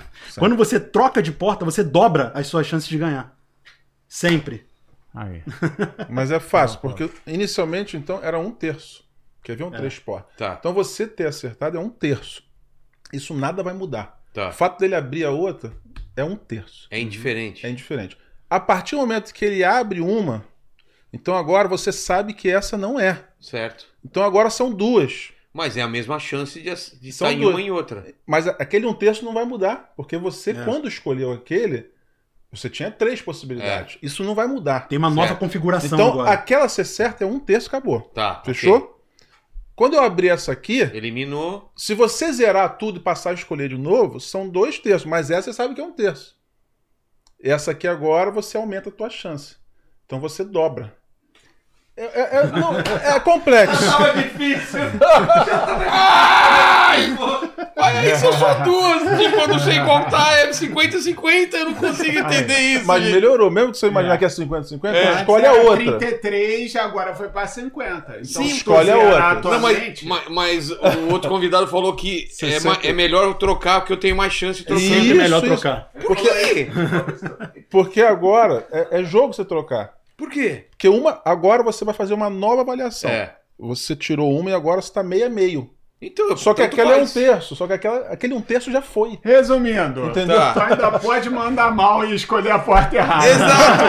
Ah, Aí você rapaz. mudar, melhora. Você É. fica numa chance de meio a meio ali pra ganhar, né? Pô. Mudar, melhorou. com Eu te entendi. Eu tenho a mente, tu sabe. É, eu te entendi. cara. Sei É lá. porque esse um terço, é só É, porque esse é. um terço não. Esse aqui é um terço, pra sempre, esquece. Não, porque não mudou, porque quando você fez, a- adotou essa, era um terço. Quando você agora tem essa aqui, essa aqui, ela é um meio só. A outra também pra agora é dois. o meio também. Mas você já tinha escolhido quando era um terço. Então você tinha uma chance maior de ter A errado ali. chance, a sua chance de ter errado na primeira escolha Ah, sim. era Pensa maior. comigo. Qual a Não, olha isso sim, olha isso só sim, para sim. essa chance aqui. Né? Meio, né? Um meio. Sim. Então ela tem 50%. É. Porque essa aqui você sabe que não é, é. aumentou, mas. Agora lembra do que aconteceu com essa. Era 33,3. Mas o que carro já mudou de aconteceu. lugar, é. O que aconteceu. Ah, Então já aconteceu. Aquela ali é 33. No- a- eu sei agora que uma outra não é o dinheiro, que é a Sim. cabra. Mas é o 33% tá ali. Não, isso não vai mudar nunca, mesmo que eu vá mostrando várias. entendi. A probabilidade foi 33. Mas se eu escolher essa aqui agora é meio. É 50%. Sim. Porque essa eu escolho. Quando eu escolho essa, é do universo de duas só, não é do universo de três. Você entendeu, Paquito? Aí. Não, isso eu já manjava. Aí. Manda, Queria manda. confirmar. É. Ó, é, a Fernanda Fritoli mandou uma pergunta aqui. Ela falou Você inventou assim, esse nome, cara, não existe. Não, é, é Fritoli. real, é real e eu posso provar. Tá. Ela mandou assim: gostaria de saber como eles enxergam a participação das famílias no processo de aprendizagem. Tenho usado as minhas redes para falar com os pais que querem ajudar os filhos, mas existe muita resistência. Eles acham que o problema é só do aluno e eles, ele que se vire, mas não é isso que a neurociência nos mostra. Se quiserem me seguir, como eu disse, eu ajudei, eu busco ajudar os pais a ensinarem as crianças. O meu Insta é prof.fefefritoli. Boa. Ah, eu acho essencial a participação dos pais. Porque o- a criança, o exemplo que ela tem É. é do pai e da mãe dela, essencialmente, né? Né? Ou do responsável O pai que fala pra ela, larga o iPad, mas o pai não sai do celular. Como que ela vai largar, né? Pô, não, e uma, uma Verdade, outra coisa verdade. mais grave do que isso, que envolve a matemática especificamente, é que criou-se uma cultura que tirar nota baixa em matemática é legal e é normal. Né? Ah, é? Então eu tenho, por exemplo, né, Sério? quando eu dava aula na, na rede pública do Rio de Janeiro, eu lembro disso que já, mas já tem alguns anos. Que quando eu fui dar a nota pros alunos, todo mundo, né, eles foram detonados na prova, né? Aí tu tira, o cara lá tira dois, três, ele, não zerei a prova não, é, não sei o que, fica vibrando, né? Porque não, Nossa. não tirou zero. E aí tu vai, se tu, você investigar a raiz disso aí, é que o pai e a mãe ficam reproduzindo em casa. Não, pô, matemática também era, eu era muito mal, ia muito mal em matemática, é muito ruim, essa matéria não serve pra nada, não sei o quê. E aí, qual é o exemplo que a criança tem? É. Que matemática é difícil, que não vai aprender, e isso e aquilo. Então se cria-se essa cultura Entendi. no Brasil e no mundo inteiro, que não é, não é uma É, especificidade o- do Brasil, o, não. O aprender, de modo geral, está muito relacionado ao afeto. É igual você vai para a escola e tem algum professor, por alguma razão, você não gosta do cara. Fodeu, você não vai conseguir aprender com ele. Verdade. Aí o outro que de repente você tem um carinho maior, você, você, o afeto existindo, você automaticamente fica mais é, disposto a aprender. É diferente. Então acho que quando você envolve a família, então, quando um pai, uma mãe estuda junto com o filho, é uma coisa que favorece muito. E como ele falou, o exemplo também. E aí, esse negócio da nota que ele falou agora, foi- eu lembrei da brincadeira que eu fazia em sala. Que, tipo assim, eu cantava as notas, né? Como assim? Das provas, né? Tinha prova, vou entregar aqui. Tá. Marcelo 3. Não sei, Eu falava bem alto, eles tinham vergonha. Ah. Então o, o moleque encapetado lá da sala, ele já sabia que tinha. Ih, rapaz, vou passar uma vergonha, tirei zero, vão me zoar. E aí ele já levantava, professor, na minha vez, por favor, me chama, fala só pra mim. Aí eu, tá bom, claro, querido, faz assim. Aí eu, Joãozinho, vem cá, vou falar só pra você. Aí ele vinha, participação aqui. Dois e meio! Cara, o moleque ficava muito puto, mano. Ele falou essa porra, eu lembro. Porque eu sou, cara, em sala de aula, eu sou normalmente o, o mais bagunceiro. Entendi. assim, porque é a forma como eu levo a aula. sabe? Mas enfim. pô. Isso é essa interessante também que é, a Eu forma como o professor, a forma como o professor dá aula às vezes influencia em determinados alunos que você acha que não vai influenciar. Eu, quando dava aula, é, eu, eu- assim, a aula tradicional você pega alguns alunos que se dão bem com aquele tipo de aula tradicional, né? No famoso cuspe-giz. Sei. E funciona para várias pessoas, mas para alguns não. Então, quando você. Alguns alunos aprendem colocando a mão na massa, né? Fazendo. Ou você dá uma motivação para ele, como o Curió falou, como o Curió faz muito bem. Eu lembro que eu tinha um aluno que era péssimo. Os professores falavam mal pra caraca do, do maluco na, na- no- nos conselhos de classe, né? Não, esse aluno é péssimo, não sei o que, não sei o que lá. Aí eu ficava com aquilo na minha cabeça, né? porque normalmente uma criança que é, não se interessa muito pela aula, essas coisas, muitas vezes esconde uma superdotação que você não sabe, né? Que nem ela às vezes sabe. Que ela deve- às vezes aprende muito rápido e fica ali dispersa tal. E aí eu fiz um, um projeto lá de, de ensinar matemática com câmera, de você gravar vídeo, e no final gera uma exposição na escola tal. A partir desse momento, meu irmão, eu conquistei um maluco lá, é, esqueci o nome dele. Mas o cara, ele era o pior aluno do sétimo ano. E aí ele começou a tirar 8, 9, 10 em matemática o tempo todo. Eu era o único que elogiava ele na sala de aula, no, no- no conselho de classe. Então é interessante que o, o fato de eu ter mudado a forma de dar aula, eu atingi esse garoto Entendi. que de outra forma não teria, não teria É sido atingido. É um afeto, né? Né? Mas, pô, eu É fiquei, eu fiquei o episódio todo, me resisti, eu tô de dieta, né? É. Fiquei resistindo o episódio todo aqui, agora comi uma, Come- comeu uma, ferrou. Caralho, pior é, é, eu tenho, eu tenho esse problema. Do quê? Tentar emagrecer o tempo todo, né, mano? Tamo na Puta mesma, hein? Tamo aí, na- aí na minha cabeça eu pego, vou pegar a verde, que devem. Olha, A verde é pior. Alface, tem gosto de alface. É, a verde é pior. Puta, então foi o contrário. É Eu mesmo? já Você pensei. gostou? A, a Não. vermelha é melhor. Ah, de sabor. É. Não, eu pensei por alguma razão, porra, verde deve engordar menos. Aonde, né? A cor, Não, eu né? associei. com Alface, coisa. alface, É, alface. Cara, o que importa é que você acredita, cara. É que nem quando eu tô com a minha mulher, eu pego a comida do prato dela, porque são a- as calorias dela. Aquilo não vai vir pra mim, entendeu? Então eu prefiro Não, pegar esse coisa do prato Tá na dela. conta dela. Tá na Esse conta dela. é é, desculpa. Manda aí, o, Paquito. E a nossa eu amiga aí, a Letícia, não vai perguntar? Ela, ela ia perguntar justamente do problema de, de Monte Hall, eu furei a fila aqui. Ah, mas tá. acho que Tem outra ou não? Ó, a Ana Jesus, ela fez duas perguntas aqui. A primeira é o seguinte, ela perguntou, o que vocês acham sobre o novo mercado de professores que surgiu nas últimas duas décadas, estimuladas pelo EAD, de pessoas que só querem é, ser concursadas para terem bom salário e estabilidade, mas não têm compromisso com a educação. Cara, isso é uma verdade. É. A, a Ana tá falando uma coisa séria. Funcionalismo público, ele, ele possibilita essas coisas, né? Mas não é só no magistério, qualquer área que você vê. O cara é funcionário público, ele sabe que ele não vai perder emprego, ele é um estatutário. Então ele faz aquele básico, e às vezes nem é culpa do professor. né? É, é- é- é- em certos lugares você dá aula é bem difícil. Cara. Você chega lá, os moleques não querem nada. Isso é uma realidade. E aí o professor da escola pública, cara, se ele entrar né, e ficar no, no celular e fingir, é o famoso finge que dá aula e finge que aprende, isso acontece. Então tem muito professor que acaba mesmo. eh, Não tem jeito, não vou passar pano aqui. Que pega mesmo e fica lá, tipo assim, ah, não sei o que e tal. O cara tá desmotivado, às vezes um salário atrasado, eh, um salário baixo, e aí ele pega uma turma que não quer muita coisa, ele, ah, também, ó, vou entregar o que eles estão querendo. Então o que ela falou é uma, é é uma realidade, é um cenário, mas é muito complexo resolver que vai passar por todo uma, um processo de, primeiro, valorização do professor, de melhoria, de mudança de conteúdo programático, uma estruturação nova. Né? E, e- e entra naquela história da mudança que você é muito difícil acontecer.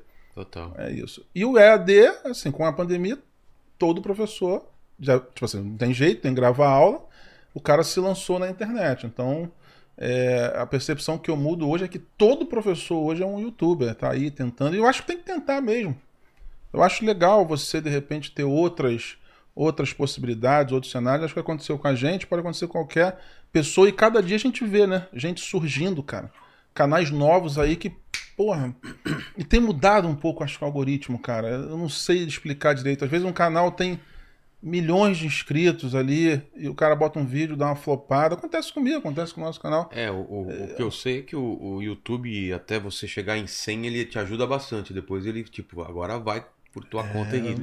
Até, até esse É, Tu tem essa percepção também? Não, eu, eu tenho até informações mesmo que tem um incentivo pro canal crescer até os 100 e depois eles Caraca, acreditam maneiro. que aí é por, por você, mas até 100 eles, Ah, eles ajudam, eles ajudam, mais né? a, a É impulsionar. o né? Eu senti Eu isso, não- né? Até os 100 era Eu muito- senti, ele- mas eu não- Porque eu converso com gerentes assim. Não, ninguém vai te falar. Ninguém não fala, Ninguém é. vai te falar, cara. A culpa nunca é do algoritmo, né? É, fala, não, que a gente ajuda e depois dane-se. Não vou falar isso. né? Mas é o que Mas, acontece. mas é, né? Agora, tem uma coisa que me preocupa hoje em dia também, né? Não sei qual é a percepção do Curió e do Paulo, É que o- é a o tiktokização. Lázaro, o Lázaro no Corinthians. E o Fagner batendo pênalti. Não, eu sou botafoguense, então eu não posso nem falar de futebol. Botafoguense e vocês. Vascaíno. Vascaíno. Não tem nenhum flamenguista na mesa, olha que incrível. Pô, cara, Já isso é é raro, já. Isso é É raro. raro. Mas tem um ali, tem um ali, Olha só, cara. Sou obrigado. O cara me empresta o estúdio, mas eu Ainda tenho bem que eu tô de deixar costas. essas camisetas aqui, cara. É a única coisa. É a condição, né? A condição. Foi a única coisa que eu não achei muito legal. O resto é foda. E ontem derrubamos água, que ele não deixou limpar com essa camiseta, cara. eu tô brincando. É, eu queria do Corinthians. né? Ó, marca corintiana, hein? É, rapaz. Não, eu tava dizendo que o que me preocupa é meio que a tiktokização da- do Pode- aprendizado. Pode crer, cara. Porque hoje em dia é eu tudo vídeo isso. curto. É. O vídeo não pode passar de um minuto. Isso é, isso é muito Aí, ruim, né? porra, como é que eu vou ensinar É. uns bagulhos de matemática denso, que é mais difícil, em videozinho de um minuto? Não dá, né? É. O Curió faz muito bem isso, Tem de ensinar que conceitos dá, de né? matemática É. básica, Eu- dá pra fazer. Eu faço muito funcionando como a pílula pra atrair ele Isso. pro longo. Sim, uma isca, Então, né? é, às vezes comentam pra mim, pô, Curioto, bota os vídeos aí muito fácil. Eu falo, meu irmão, é a estratégia pra resgatar quem não sabe, pra ele sentir o gostinho de, pô, é possível eu aprender um pouquinho. E aí ele acaba vindo cada vez mais pros Até vídeos mais extensos. simplesmente não dá pra você ensinar coisas muito Não difíceis dá, num vídeo dá. de um, num tempo É. de um minuto. Como é que você vai fazer um short extremamente denso, não, Não sei o quê? Eu é já difícil. pensei em fazer uma dancinha, mas não, não deu É. certo, não. Então essa coisa me preocupa, né? Da, Eu não da pilulalização do, do conhecimento. O cara só quer a pílula. Ele, muita É. gente não, não busca o que é mais aprofundado e tudo. Pô, é o mundo da urgência, né, cara? É, o cara que inter- quer, Porra, quer entender um filme só jeito. pelo trailer, né? Não dá, né? Não dá. Cara, tem colega meu que já tá assistindo, tipo, assim, em 2x, Netflix acho que não dá. Mas tem uma outra plataforma. Acho que dá, Acho que dá no ah, Netflix, dá? Então dá. é Netflix. Caralho, tu tava assistindo em 2x, Nossa. velho. O cara perde o prazer já de assistir, É. ele só quer terminar. Só, é loucura, eu falei com ele, cara, mas, Já uma- mas a proposta terminar, não né? é essa, mano. A proposta é você realmente se desconectar um pouco, ficar ali, curtir o momento. Mas é o mundo da urgência, não tem, não tem jeito, O cara. Paquito falou que ele transa em 2x aí, né? Eu já falei É rapidão, não é? e falo de novo. Passou de 5 minutos é podcast. Nossa, ó, vou te Cinco- falar. tá cinco mandando minutos, bem pra cinco caralho. Ô, o Paquito tá bem, hein? Cinco minutos Meteu também. 5 minutos já Assina aí. aqui pra mim que tu já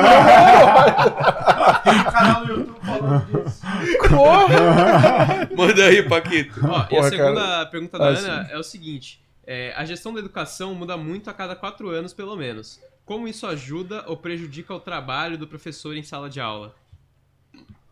prejudica. Por quê? Vamos lá. O Temer, né, veio com o ensino, novo ensino médio. O Bolsonaro parece que continuou para implementar o novo ensino, ens- novo ensino médio, que gera muitas mudanças realmente. Por exemplo, a lei que é, que é de física, se eu não me engano, no terceiro ano você passa a ter. Acho não tem mais física no terceiro ano, aula de física, não tem. É. Então, assim, mudanças muito significativas, sobretudo para a vida do professor. Que o cara fica até às vezes sem possibilidade. E aí agora com o governo Lula, parece que já tem um, um, uma- um movimento de tentar reverter. E aí o Enem, né, ele muda em 2009 lá com a Haddad ministro, aí eu tava se tentando mudar. Então isso, cara, isso dá um bolo doido nos cursos e tal. E é do nada a mudança. Do né? nada, velho. Então, gente- é difícil você fazer um trabalho porque se atrela a educação ao momento político. pô. E, e de alguma forma, é igual a obra, né? É. Que o cara não termina o outro. Porra, vou terminar a obra do cara. O nome dele que vai estar lá. Então, com a educação. Mas eu, mas eu também não sei qual seria a solução.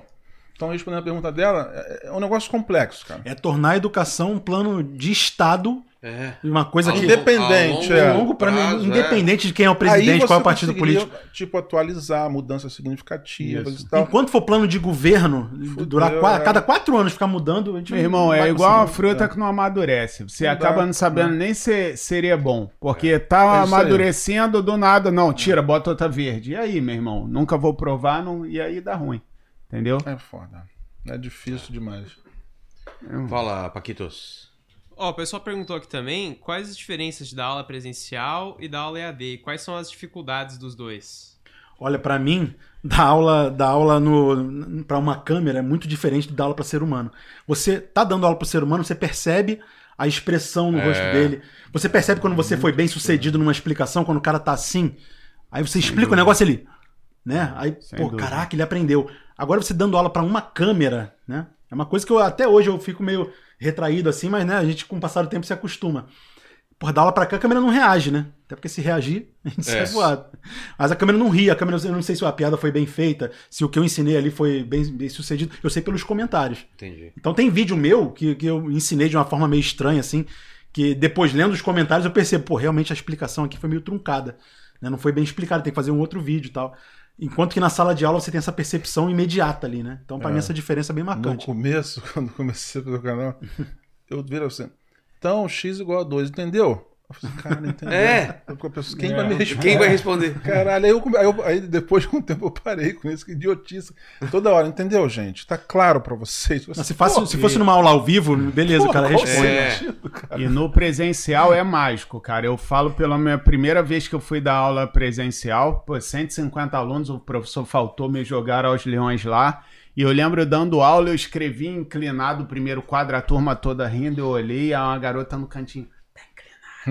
Aí eu fui compensar, eu não tinha ainda a mão, né? Ficou aqui, o segundo veio no ver. Aí geral rindo, olhei. Só que quando eu me vi, cara, explicando, É maneiro. 150 pessoas assim, ó. Eu entenderam a nota!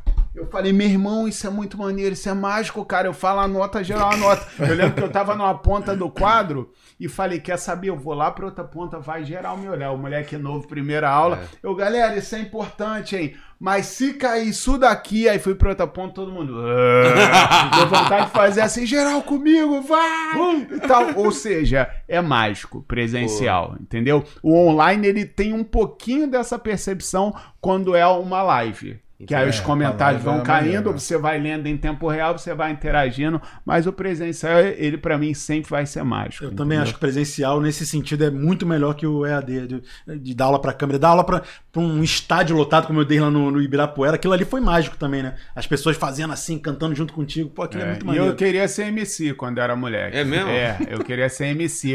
Tanto que teve.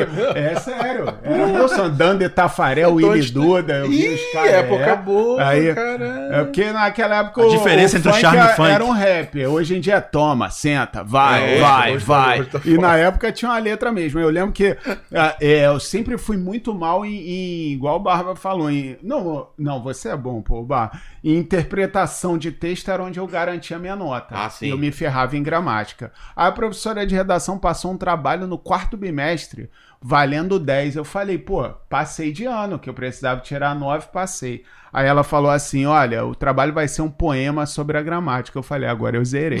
e, aí, e aí eu pedi a ela, professora, por favor, eu posso, ao invés de um poema, cantar um rap? Aí ela, um rap na colégio tradicional, É. na minha aula? Não, Sandro, jamais. O professor faz o seguinte: eu tiro zero, não tem problema. Aí ela olhou pra mim: você tem noção de que tá falando assim? Eu fico com zero, que eu sabia que ela ia gostar, meu irmão. Eu sabia que eu tinha potencial pra MC. Eu Acreditei. E aí foi, cara. No dia todo mundo recitando o poema lá, ela me deixou por último. Aquele acabou, vão embora, esqueçam aí essa merda que ele falou. e aí me chamou, cara. Eu lembro até. Pode mandar um pedacinho aqui? Claro. Aí foi assim: Pô, cheguei, sim, bati né? no quadro, não saiu som legal. Bati na mesa da garota, não saiu. Olhei pra mesa da professora, mó madeirão, né? Aí vinha andando, a professora Fátima, com licença, ela no canto fez assim, ó. Como Lá que ele, vem. não, não, eu não, mas eu pedi licença, educação, né? É. Aí comecei, olhei pra ela e falei assim: Professora, por que a gramática é assim? Aí, ó. A gramática não é bicho, não. Se estudar com muita atenção, o verbo tem que ter na oração. Se não tiver, não é frase, não. A crase é uma fusão. Aí, tananana, aí vinha a parte melhor, ó. Para a prova, dia 21, nós vamos estudar a crase 1.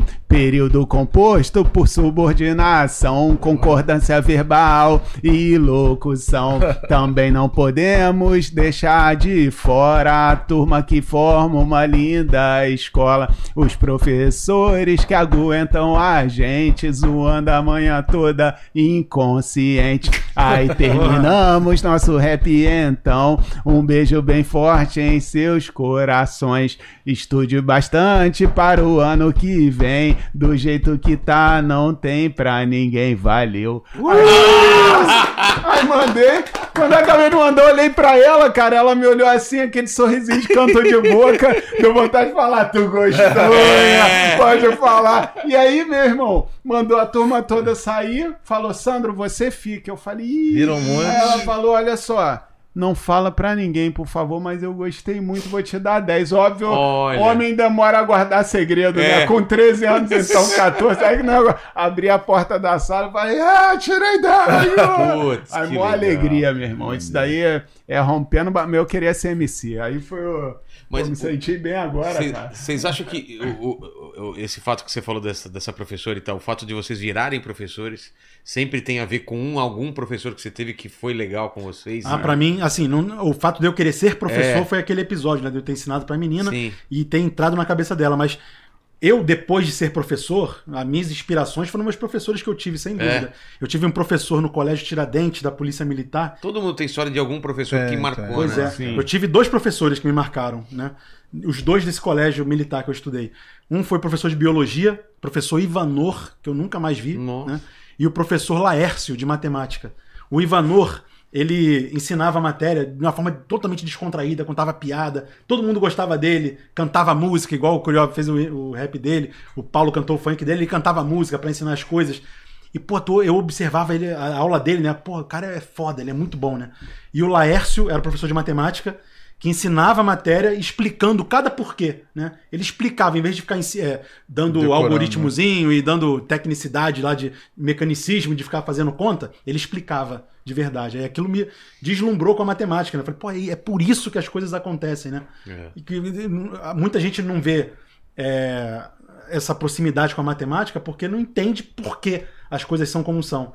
Aí fica muito distante, né? Aquele mundo das ideias da matemática do mundo real. Aí o professor do Laércio foi incrível, então esses dois professores me inspiraram completamente. Mas isso é fato. Eu, eu recebo muitas mensagens de gente falando que quer ser professor de matemática. a gente o recebe, né? todo. Com influência. Eu lembro na época, professor Cleverson, eu no oitavo ano, ele usava um jaleco, né? O maluco era carcação aquela época de micareta, não Sim. sei o quê. Aí ele falou, aí dá essa, faz essa questão aí no quadro, Sandro. Eu sempre muito gaiato, eu falei, só se tu me emprestar teu jaleco. Hum. E eu vesti o jaleco e lembro que foi a primeira experiência com quadro que eu tive, vestidinho de jalequinho de professor. Pô. Pena não ter uma foto disso, que na época era só máquina, né? É. Não tinha essa de celular bater foto. E com certeza inspira. O Champion, outro professor que eu tive, ele com barbante fazia aquelas figuras de Geometria, geometria, é. né? Que passa o giz no Sei, barbante sei. e dá o estalo aqui. Pô, aquilo eu achava mágico, isso daí influencia, entendeu? É, Eu também tive professores que me inspiraram, mas não, não na escola, porque diferente deles, o meu, a minha vontade de ser professor foi um pouco mais tardia mesmo. Foi mais no final do ensino médio ali, que eu tava meio, cara, que eu vou fazer o quê? Eu fiz a prova para oficial do bombeiro, passei e fiquei reprovado no, no teste físico. Não consegui. da Jujuba. Por isso, rapaz, eu tava aqui agora com meus cinco, eu, eu tava duas semanas certinho fazendo dieta, cara. Pô, hoje Não, mas quebrou. relaxa. Relaxa, Nessas relaxa, duas relaxa. semanas eu perdi Hoje- hoje é um dia 14 especial, dias que é. eu perdi. Perdeu 14 dias. Eu sempre faço a piada que é boa. Mas é. E aí eu tô falando sério mesmo, porque assim, eu, porra, agora eu devo estar com uns 135 quilos, né, cara? Então. É uma parada que eu tenho que. Eu sei que pela televisão nem parece que eu sou gordo, né? Não, fala que a televisão, a cã- cada câmera, ela engorda, né? Aqui tem três câmeras, então... Matemática, né? É, matemática. Então eu tô parecendo que tem 45 aqui. ó. Dividir por 3 os 135, ninguém reparou, mas tudo bem. Então, eu tive, aí na faculdade eu tive professores que me inspiraram muito, cara. Assim, Iraci foi uma professora que pegou pela mão mesmo, assim, porque eu comecei, eu falei assim, cara, Iraci, eu vou dar uma aula amanhã. Pô, eu com 19 anos fui chamado para uma escola. É aula de quê? Trigonometria. Eu lembro como se fosse hoje. Ela falou assim: vem cá comigo. Me levou na biblioteca e falou assim: ó. Eu lembro a a soma de arcos, que é justamente do funk, a hora que, que eu falo, né? Seno A mais B igual seno A cosseno B mais seno B cosseno A. Aí ele falou: tu sabe essas formas? Tu sei todas as formas. Mas você sabe o porquê das formas? Eu falei assim: porra, aí É. a demonstração não sei, então você tem que saber. Mas eu vou, vou ensinar isso, vão sair da sala, é difícil. Não. Você tem que saber mais do que você vai ensinar. Então ela me passou algumas visões assim que eu não tinha. Bacana. É, porque é, quando você aprofunda ali, cara, você tem um outro aspecto da coisa, você facilita na hora de tu ensinar até o básico. Porque você tá muito mergulhado no negócio. Fora a confiança. É, a Você confiança. tem que estar confiante para passar. Então, o que eu me lembro dela, eu gostaria de citar mais a Iraci mesmo, professora que me ajudou muito na faculdade. Nunca mais a vi, não sei, né? Tem tantos anos que eu não sei nem como é Cara, que ela quem- tá hoje em dia. Queria agradecer aí, quem me influenciou muito foi o professor Xavier, cara. Eu lia muito quadrinho. Não, eu tive professores maravilhosos. Minha mãe é professora, né? Foi minha professora na oitava série. Pior coisa do Você do foi mundo. aluno da sua mãe? Foi escola estadual, né, cara? E aí, pô, foi a pior coisa do Sofria mundo. bullying. Eu já era o certeza. filho da dona Iraídes no- na escola, né? Já era ruim. Quando na oitava bateu série ela foi minha ano. professora e foi, foi horrível. Tinha que tirar nota boa e, não- e ainda a galera ficou olhando. Assim, ah, tá certo. Mas, é, falando sobre matemática, tem algumas, tem algumas coisas que são difíceis pra- de entender, né? O lance do zero, quando surgiu esse conceito do zero, né? Que imagino que veio depois de um tempo. Depois, E essa né? coisa de dar zero um número, dar um quando é umas contas que. Ah, não, dá um. Sabe? Como que funciona essas paradas? Também é, números negativos, números. Como. Vocês têm essa, um- alguma, alguma forma de explicar esses, esses números, né? Número indeterminado, número não sei o quê? Que, que, Tem uma coisa legal, é, que é... simples, né? Simples, Tá. simples, que é o, que é o, né? Quer ver? Deixa eu, deixa eu, deixa eu usar aqui Jujuba pra te Tá. ajudar. Bebe essa água aí, todo respeito, só pra usar teu Claro. copo. Tipo assim, vamos lá. É, sei lá. 3 dividido por 3. Você vai. Não vou precisar usar, não. Ah, você tá. pega 3 jujubas, coloca uma.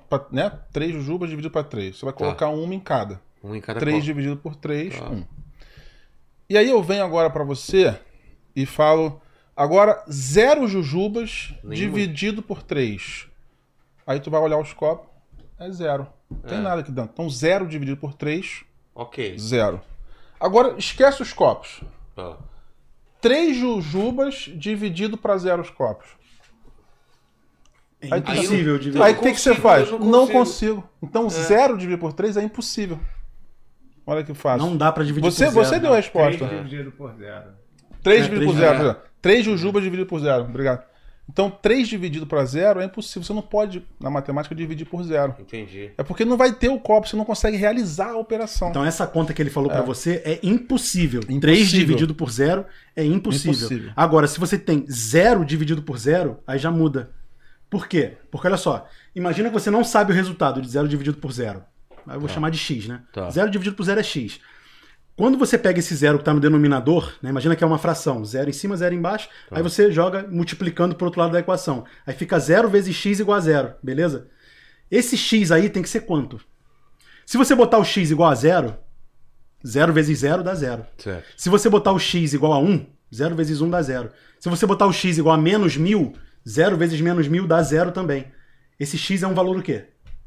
Você não consegue Pode ser determinar. Qualquer- É é. São indeterminado. tantos. Aí vem. é E o nome Eu não é indeterminado. consigo indeterminado, especificar um valor. Entendi. Porque qualquer um atende. Então 0 dividido por 0 é um valor indeterminado. Você não tem como determinar aquele valor. Qual Foi é? fácil provar. Pelo É. que ele falou, É, a gente falou, e sem escrever. Então, Foi nem fácil tudo. relativo, né? Ele que pode dizer. É, se E foi o número primo? Qual é o lance do número primo? Entendeu? O que que... O número primo, 1 é primo pra você? O que que é um número primo? Sabe de me explicar pra mim se eu perguntar pra você? Cara, como que é? Pode ser dividido por ele mesmo e... E um, né? Isso. Então é pra você, o número 1 é um número primo? Sim. Sim? Não, não é. Não é? É porque esse foi bacana você falar isso.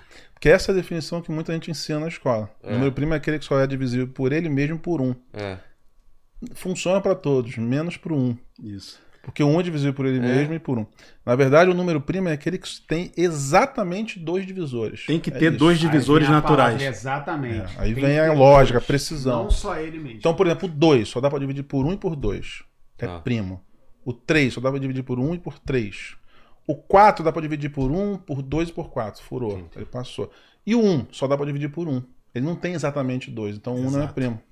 E, e E até qual a se um- importância dos números primos? Se o 1 Caralho. Sério? Por exemplo, você. a- Além de ser uma curiosidade É. da matemática. Você não... a, Cara- segura- a segurança dos cartões de crédito, da- das senhas da internet. Criptografia do, Criptografia. Teu, do teu WhatsApp aí.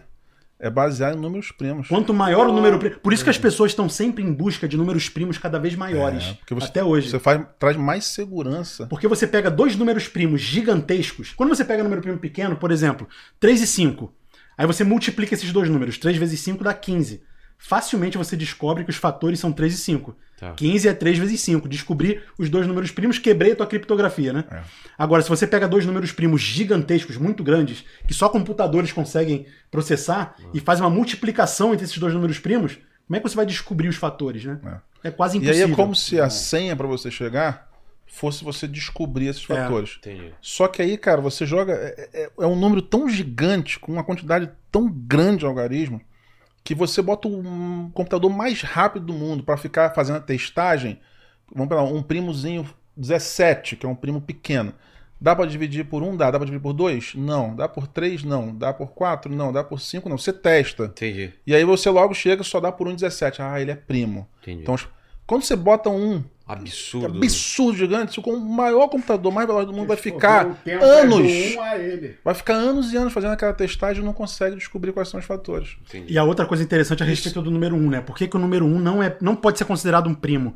Porque na matemática tem um, um negócio que é a unicidade do, de você do, da, da decomposição dos fatores primos de cada número. E o 1, ele é um elemento neutro na multiplicação. Você multiplicar um número por 1 altera. É. Então, se você considerasse 1 como sendo um número primo, eu poderia escrever o 3, por exemplo, como sendo 3 vezes 1. Ou o número 15 como sendo 3 vezes 5 vezes 1. E aí podia ficar multiplicando por 1 eternamente, ali, É. vezes 1, vezes 1. Perderia essa unicidade. Então, 1 ele não é número primo. De jeito, de jeito E algum. aí essa, essa matemática dos primos é tipo assim, tanto que é, é, talvez o maior problema matemático da história em aberto é uma fórmula fechada para você saber quais são os primos. Fórmula fechada, tipo assim, a fórmula 2n é a fórmula dos números pares. Você troca o n por 0, 2 vezes 0, 0. Tá. Troca o n por 1, 2 vezes 1, 2. Troca o n por 2, 2 vezes 2, 4. Então essa fórmula 2n é o quê? É a cara dos números pares. Todos eles. Dos números primos você não tem essa Não fórmula. tem? Ninguém descobriu até hoje. Se descobrir, fodeu. Prêmio. Vai ganhar um milhão de dólares logo de cara, tem Ah, uma premiação existe. pra E vai ser o cara que, tipo assim, vai deter o conhecimento que pode acabar com a Quebrar com porra tudo, toda. né? Qualquer hacker vai conseguir invadir qualquer sistema na Então, tem, hora. ga- tem, uma, tem um pessoal procurando essa Tem, fórmula tem. mágica aí. Tem. Eu- É, A única coisa que se sabe é que os números primos são infinitos. Isso é fácil de provar. Não importa qual número primo tão grande que você encontre, vai ter maior que ele o mais que pra torna o frente. negócio mais seguro ainda. Claro, Porque agora tem computadores rodando tentando achar qual é o próximo. entendi. Aí, Perfeito. quando acha um gigantão, cara, você Agora, o Paulo melhora. falou um negócio aí que não sei se você percebeu, né? Ele botou assim: número par se escreve como duas vezes n. É. Aí o zero é um número par. É, sempre. Muita gente Deixar tem essa claro. dúvida também. O É zero, um número par? Zero é zero neutro. neutro é furado. É. Zero é Zero é neutro. par, não, é. o zero ele é um elemento neutro na adição. Quando você vai adicionar um número, bota o Mas zero ele é lá, par. aí ele é neutro. Ele não aumenta nem diminui. Agora, zero par- é porque par, um zero é número, par. um número, ele Par ou é par ímpar. ou é ímpar. Deu zero, É. o cara escolheu o par Inclusive, ganhou. já pensou no par ou ímpar? Se É. você fala par ou ímpar e, e você coloca os 10 dedos das suas mãos, a pessoa que escolher par tá na vantagem. É. Porque o zero, se você não botar nenhum dedo, Ela o ganha zero é par. também. Aí vai, vai ter A mais probabilidade. número, é, vai Mais ter mais números número par pares. do que ímpar. Ah. Boa, né? Porra, boa essa, hein? Mas- Mas se você botar uma mão só, que uma mão tem cinco dedos, aí você iguala as chances, porque vai ter cinco números pares, aliás, três números pares e três números ímpares. Entendi. É. Pô, não tinha pensado Mais nisso. seguro é 0 e 1. Um, É mais, é, mais- é mais seguro você fazer um par ou ímpar com uma mão só. Vocês, falaram desse, dessa, dessa fórmula que ninguém descobriu e quem descobrir quebrar isso aí. Tem, Ah, tem muita sonho. coisa que estão tentando fazer, Tem. fórmulas Tem, e tem coisas. Na fronteira- pra isso, Tem cara. prêmios? Na fronteira prêmio. da matemática. E existem prêmios. O- Tem um prêmio que paga um milhão de dólares Um milhão de dólares. pros, É. pros problemas. Fala aí que eu vou fazer esse negócio. É, me São dá cham- um papel, uma caneta. Não, um papel e caneta. Não, e uma coisa mais interessante ainda é que teve um desses problemas que foi resolvido por um matemático russo chamado Grigori Perelman. E ele recusou, o prêmio. prêmio Por de um de. Porque ele não quer lucro com a matemática. Ele, Ele, não, doou, não tá. ele doou o prêmio ele não tá nem aí. essa. Sabe como chama isso, né? Coração. Trouxa. Não, e dizem que ele, ele é um matemático Mas, russo. mas o que que era o, o desafio? Você Cara, não, eu não, não sei dizer, porque Era é uma coisa absurda. São Acho que era problemas. conjectura de Goldbach, se não me engano. Não, o- acho que o do Perelman foi a conjectura de Poincaré. Poincaré. É, foi a do Conjectura de Poincaré. Que eu não sei te, te dizer Tá. assim em termos fáceis, nem Não, é, é bem complexo até pra gente. É porque é a fronteira da matemática. A gente está aqui, a gente ensina matemática básica É. do ensino médio, alguma coisa da matemática do ensino superior, mas a fronteira da matemática é um negócio completamente louco. Quem tá Serve pra produzindo matemática agora nesse Essas momento. fronteiras da matemática, os caras É estão. Talvez- a pesquisa. Talvez a gente saiba daqui a 200, Ah, 300 entendi. anos. É o que vai estar no- possivelmente em livros daqui É. a 100 anos. Mas que vale um cash, vale, entendeu? É. Mas, por exemplo, física quântica usa muita matemática. Muito. Não sei. A É, física usa bastante, a física ela é muito conceitual, né? Então você consegue aprender a muita base coisa de física. operacional da física é toda matemática. É. né? Entendi. Agora, ma- mas para fazer os cálculos, para dar o rigor à física, aí se usa da Porque matemática. o Einstein, por exemplo, fazia a parada dele na matemática para provar É, tudo, isso. para criar os conceitos. né? Que também é uma matemática já um pouco mais avançada, de nível superior, que é difícil da, de, de difícil É, compreensão. Tem uns, tem uns símbolos lá que E a física varia bem mais, né? Mas a física tem aquele. Se ventar, se tiver molhado, se tiver atrito, se não tiver Entendi. atrito, então varia mais, entendeu? Entendi. A física é uma ciência que traduz a natureza, né? Então é, é sempre É. mais. A matemática ela trabalha normalmente com modelos bem Exato. definidos ali, é- Tudo é certinho. modelo. Tudo é, É. aproximado. Qual que é Previsão do tempo é outra coisa muito complexa, né? A meteorologia, que vê se usa uma matemática muito complexa, Como é que teoria eles do erram caos. pra caramba o tempo? É. Ih, mas choveu hoje o esperado pro mês inteiro. Porra, Não tem aquele lá que é ruim do- de conta pra caralho, É. então, né? E um dia mais que o mês Não, inteiro. previsão, não gosto nem de falar que quando eles falam pode, pode, pode é tudo. irmão. Claro. É. Não, e é engraçado quando você vê a previsão do tempo. Ah, hoje a chance de chover é de 50%. Eu, pô, isso aí eu, tô, eu também faço. É, pra fazer um negócio. Pode chover ou pode não chover? Fibonacci, por exemplo, o que, que é? Pô, isso é mas Isso é lindo. Qual que é o então, Inclusive, é o... olha só, as pessoas falam que não usam matem... É, a fórmula de Bhaskara pra nada. É. A fórmula de Bhaskara serve para você determinar o Φ que é a razão áurea, que é o número de ouro. Fi? De, que é o número do Fibonacci. É, é mesmo? Fi, que é igual aqui, aproximadamente. Ó. Aí, é, o Paulo ah, tem é tatuado. É tatuado Mostra, pra mostra câmera lá. Aqui é o Olha. Pi, o i, o fi e o e. São os números mais importantes da matemática, eu Isso. acho, né? Top, hein? Aí E o aí cara o- olha a letra, né, e fala que é número, mas é... O Φ, que é uma letra grega, né? Ele é aproximadamente 1,6180 e também é um número infinito, é um número irracional, né? E, e você consegue calculá-lo porque ele é, ele é obtido através de um retângulo especial. Esse retângulo, quando você extrai um quadrado dele, então você pegou um retângulo, Tá? tirou um quadrado dele fora. O retângulo que sobra é semelhante ao anterior. Entendi. Então, essa propriedade, quando você né, vai fazendo ao infinito, aí você consegue determinar uma proporção, a proporção do lado maior desse retângulo para o lado menor é exatamente o número de ouro, é o φ. deve ter a proporção áurea, razão áurea. E esse retângulo de ouro, a razão áurea, ele determina uma espiral que é lindíssima. Até no Você gol, encontra- até no no gol gol do da Pombo. É, Do Pombo, lembra? fizeram, no gol do Pombo é. fizeram lá. É. E ficou espiral. certinho, né? É, tá presente E dizem que tá, tá, tá, tá, tá presente na natureza pra caramba. Isso, você É, vê no é, abacaxi, por exemplo, a espiral. O- a- os gominhos do Tem abacaxi, gente até que fala né, que é um- Assinatura de Deus. assinatura de é. Deus, né? os gominhos do abacaxi normalmente estão dispostos, a quantidade de gominhos são parte da sequência Fibonacci. Sei. Qual é a sequência Fibonacci? É uma sequência que você obtém por recorrência. Os dois primeiros termos são 1 e 1. Aí o terceiro termo é a soma dos dois anteriores. Entendi. Então 1 mais 1 dá 2. O quarto termo é 2 mais 1, que dá 3. Então é 1, 1, 2, 3, 5, 8, É. 13. Você vai somando Bacana. os dois anteriores.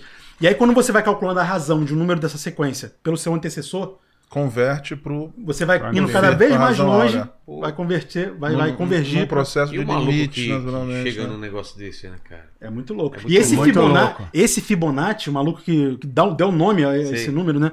Ele foi o cara responsável por trazer os algarismos arábicos, que eram da Arábia, para a Europa. E substituiu os algarismos romanos. Romanos. Porque, pô, o algarismo romano é muito trampo, né? Imagina cara? fazer é, conta, imagina fazer Nossa, conta cara. com algarismo romano. Fazer conta, bota um cálculo aí de algarismo romano. É. E é engraçado que tem aquele meme. Você acha que deveriam ser ensinados os algarismos indo-arábicos É. nas escolas do Brasil? Como cara, que é? Não, porra, não deveria não. Esse negócio de Negócio de árabe, é o zero terrorista. É o que a gente usa.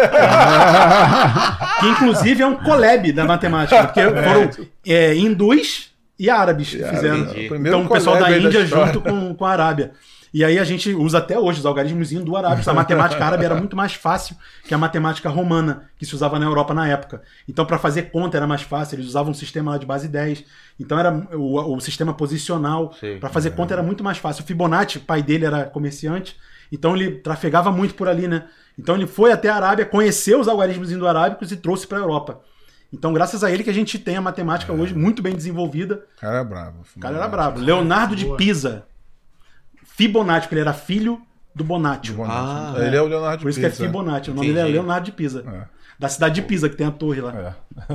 Sensacional. Mas, mas o, o- cara, esse negócio de, de, de algarismo romano, fazer conta, fiquei Louco, viajando. É, cara. muito louco. Isso daí no colégio, as crianças estão vendo isso lá, meu irmão.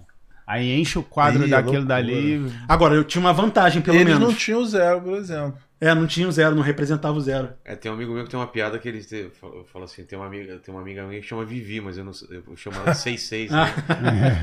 É, igual aquela piada do você. Me vê cinco refrigerantes. Aí o cara, caralho, botou dois, não, mas é o V. Eu sei.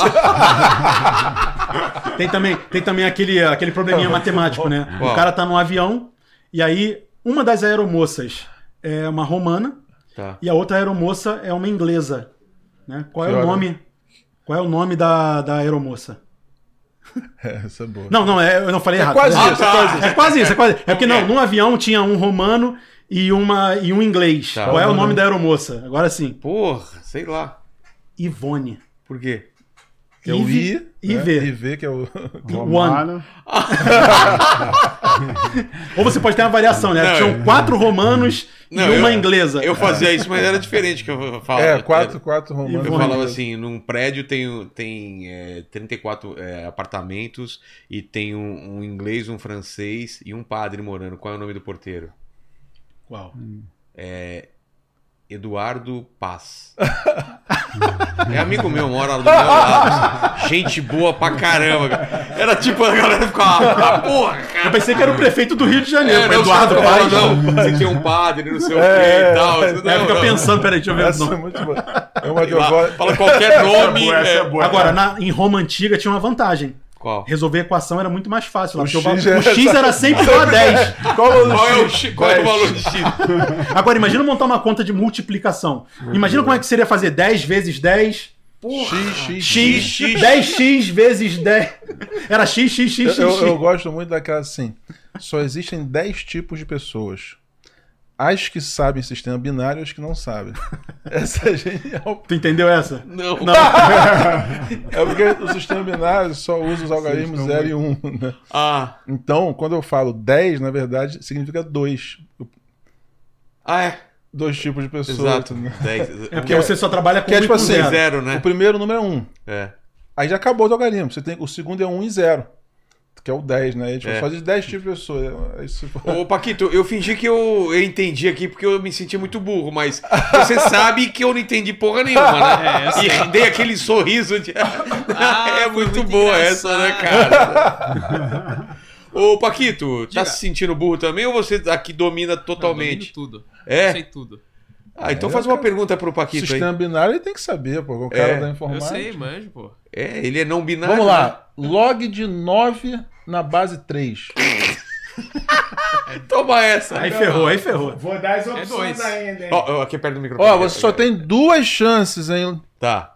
Log de 9 na base 3. Ó, Não, calma, logo- let it A, 0 ou let it B, 2. Então, Let it A ou let it B? É dois. Ah! Cara, você chutou! Não. Backlog eu manjo porque eu sou produtor. Então, tipo, é, por exemplo, decibel é uma unidade logarítmica. Aí, ó. Nossa! Entrou aula de física Aí. também. Aí. Rapaz! Ó, a Lei tinha uma pergunta aqui pra fazer. Manda aí, Lei. Manda, manda. Na verdade, não era nem a pergunta. Eu quero saber o que, que esses caras aí vão dar de presente pros nossos membros. É isso, entendeu? Ih, Porque aí. tem Ih, curso aí, tem livro, um monte de saber. Maravilha. Agora, outra Era isso só? Calma, Procopio. Dá. Eu tô falando sério, gente. Cadê? Dar falei também. Tem um membros. presente aí, Procopio, pros membros. Que membros estão falando? Não sei. Os, Os, no- os- os membros os do nosso vocês, canal? é. Ah, tá. Ó, eu, eu, eu não sei se alguém tem interesse em fazer um curso de matemática gratuito, que eu dou uma assinatura. Se alguém fechou. quiser, estiver precisando, Para os nossos membros, vamos, Manda vamos, também, vamos aí. sortear, a gente sorteia para sorteio os uma nossos membros. assinatura que é Fechou. presente meu. Manda um ah, assinar. Sim, lá. também. Boa Também? ideia. Ó, ideia. e-book, e-book. Cinco e-books. Fechou, então. Esse e-book é gratuito, só deixar assim. O cara tá dando uma é gratuito, né? Olha que Ó, o sacanagem. e-book, ó, mais de 30 páginas. Tem QR Code pra ser escaneado, e-book das galáxias, meu. É, tem que deixar, E-book tem que deixar o é o linkzinho. Fala, Letícia. Procopio também falou que vai dar livro, tô escutando aqui. Eu não, eu não trouxe livros extras, mas posso, pode sortear um livro meu que eu mando. Pode Fechou, pode- fechou. Dá cinco, Fechou, cinco e-books. Fechou. Anotado. Ô, Paquito, E um book físico. Diga. estou impressionado com você hoje, cara. Muito Primeira obrigado. vez que você se sobressai com alguma informação certa. Não, você já sabe que eu sei de tudo. O que, que você sabe aí dos, do- dos Aqui membros? foi. Foi? Galera, porra, obrigado demais pelo papo Pô, aí. Tem, que tem uma outra coisa sobre matemática ou sobre ensino que vocês queiram falar? Fica à vontade aí. Não, ele falou da, da escala logarítmica, né? Nos É. decibéis e tal. Tem também o, pra medir terremoto. A escala, a escala Richter, é também uma escala logarítmica. Cada mesmo? grau da escala Richter é tipo 10 vezes maior do que o anterior. Ah, é? Então um terremoto de 7 graus é um terremoto Absurdo. foda. E quando tem um de 8, aí, porra, é que O destrói pH também é uma escala de pH, logaritmo, isso. né, alcalino e tal. Que é pH igual ao menos log de H+, né? Que é a concentração de tá- hidrogênio. aí né? já começa a doer minha cabeça, velho. Aí pH+, é, DH2, é, si bemol e... Nossa. Aí quando chega no logaritmo quer dizer que vai encerrar o programa, né? Não, Chegou no vocês que, vocês que me falam aí. Tem mais alguma coisa que vocês acham interessante? Isso daí é.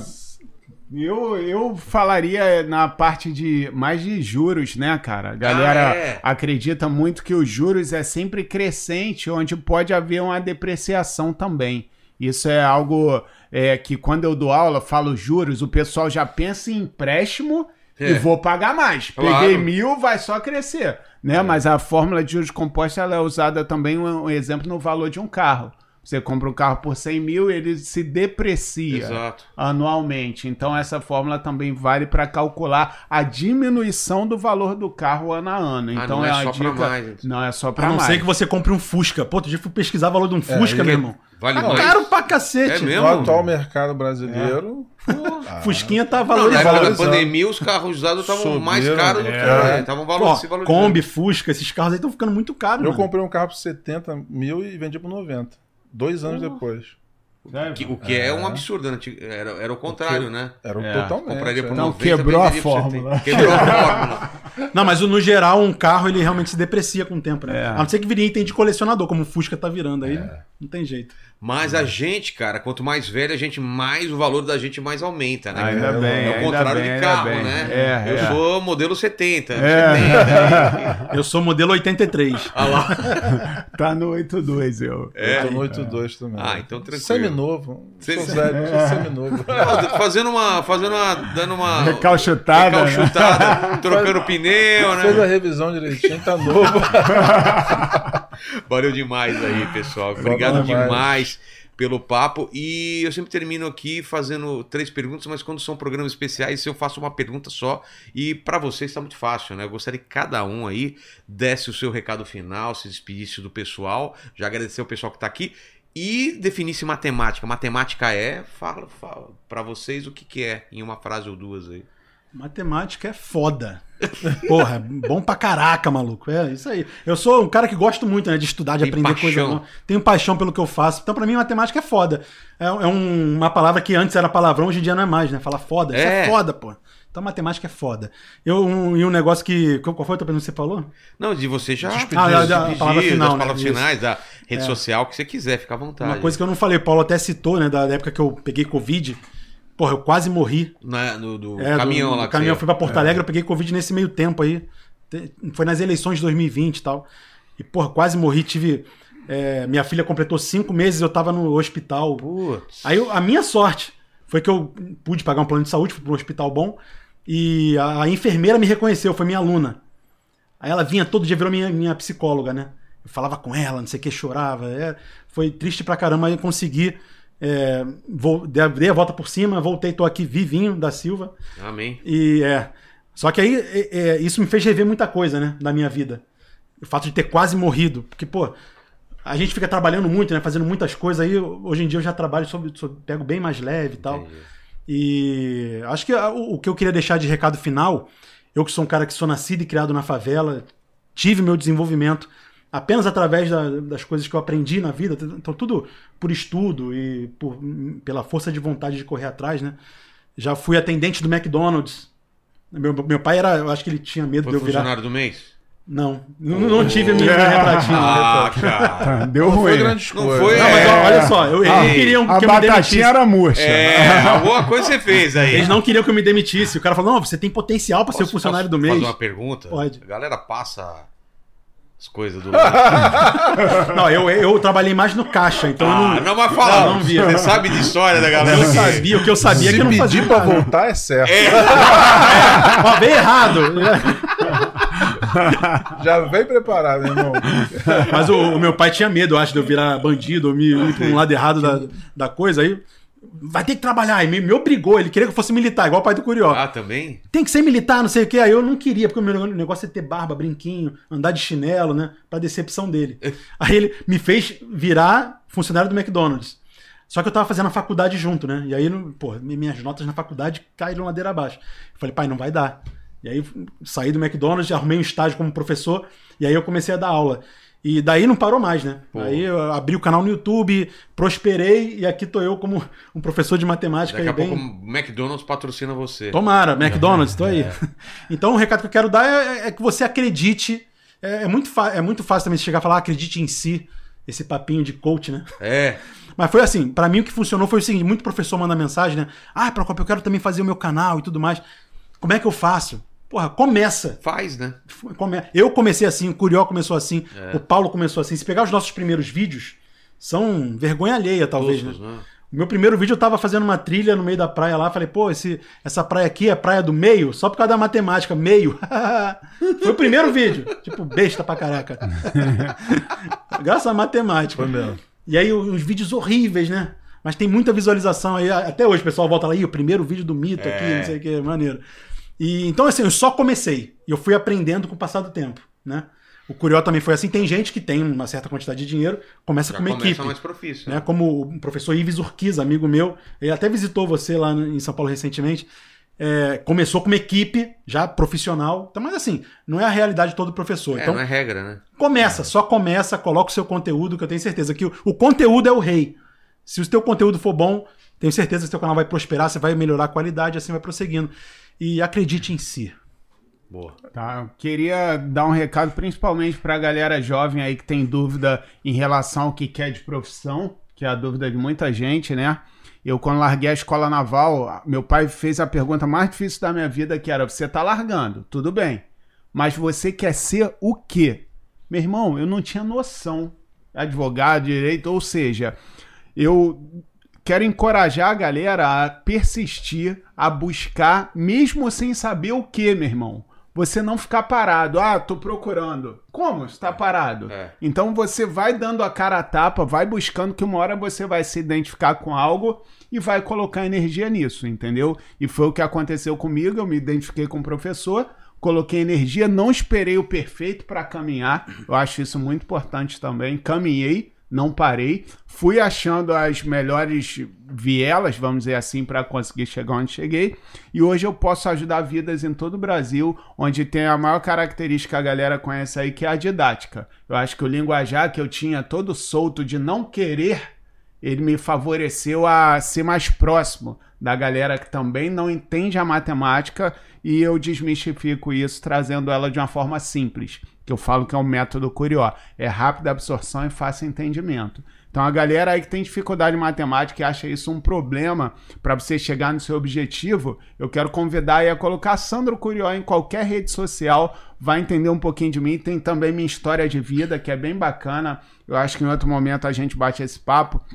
Mas é a jornada de herói, meu irmão. É eu acho mesmo? que é a coisa mais bonita que tem é sair do zero e chegar no topo, que eu sempre brinco rumo ao topo. Eu nunca cheguei, né? O rumo ao topo é constante, né? A gente busca. Chegou na sempre- meta, a gente dobra a É, meta. Dobra a meta, entendeu? E isso daí vai fazer total diferença, assim. Fez na minha vida e acho que o maior sentimento que eu tenho é atingir o próximo. Isso daí pra mim não tem preço. E é o que onde meu pai hoje mais me admira. Ele fala: pô, meu irmão, eu vejo que tu ajuda vidas. E isso daí faz diferença pra todo mundo, entendeu?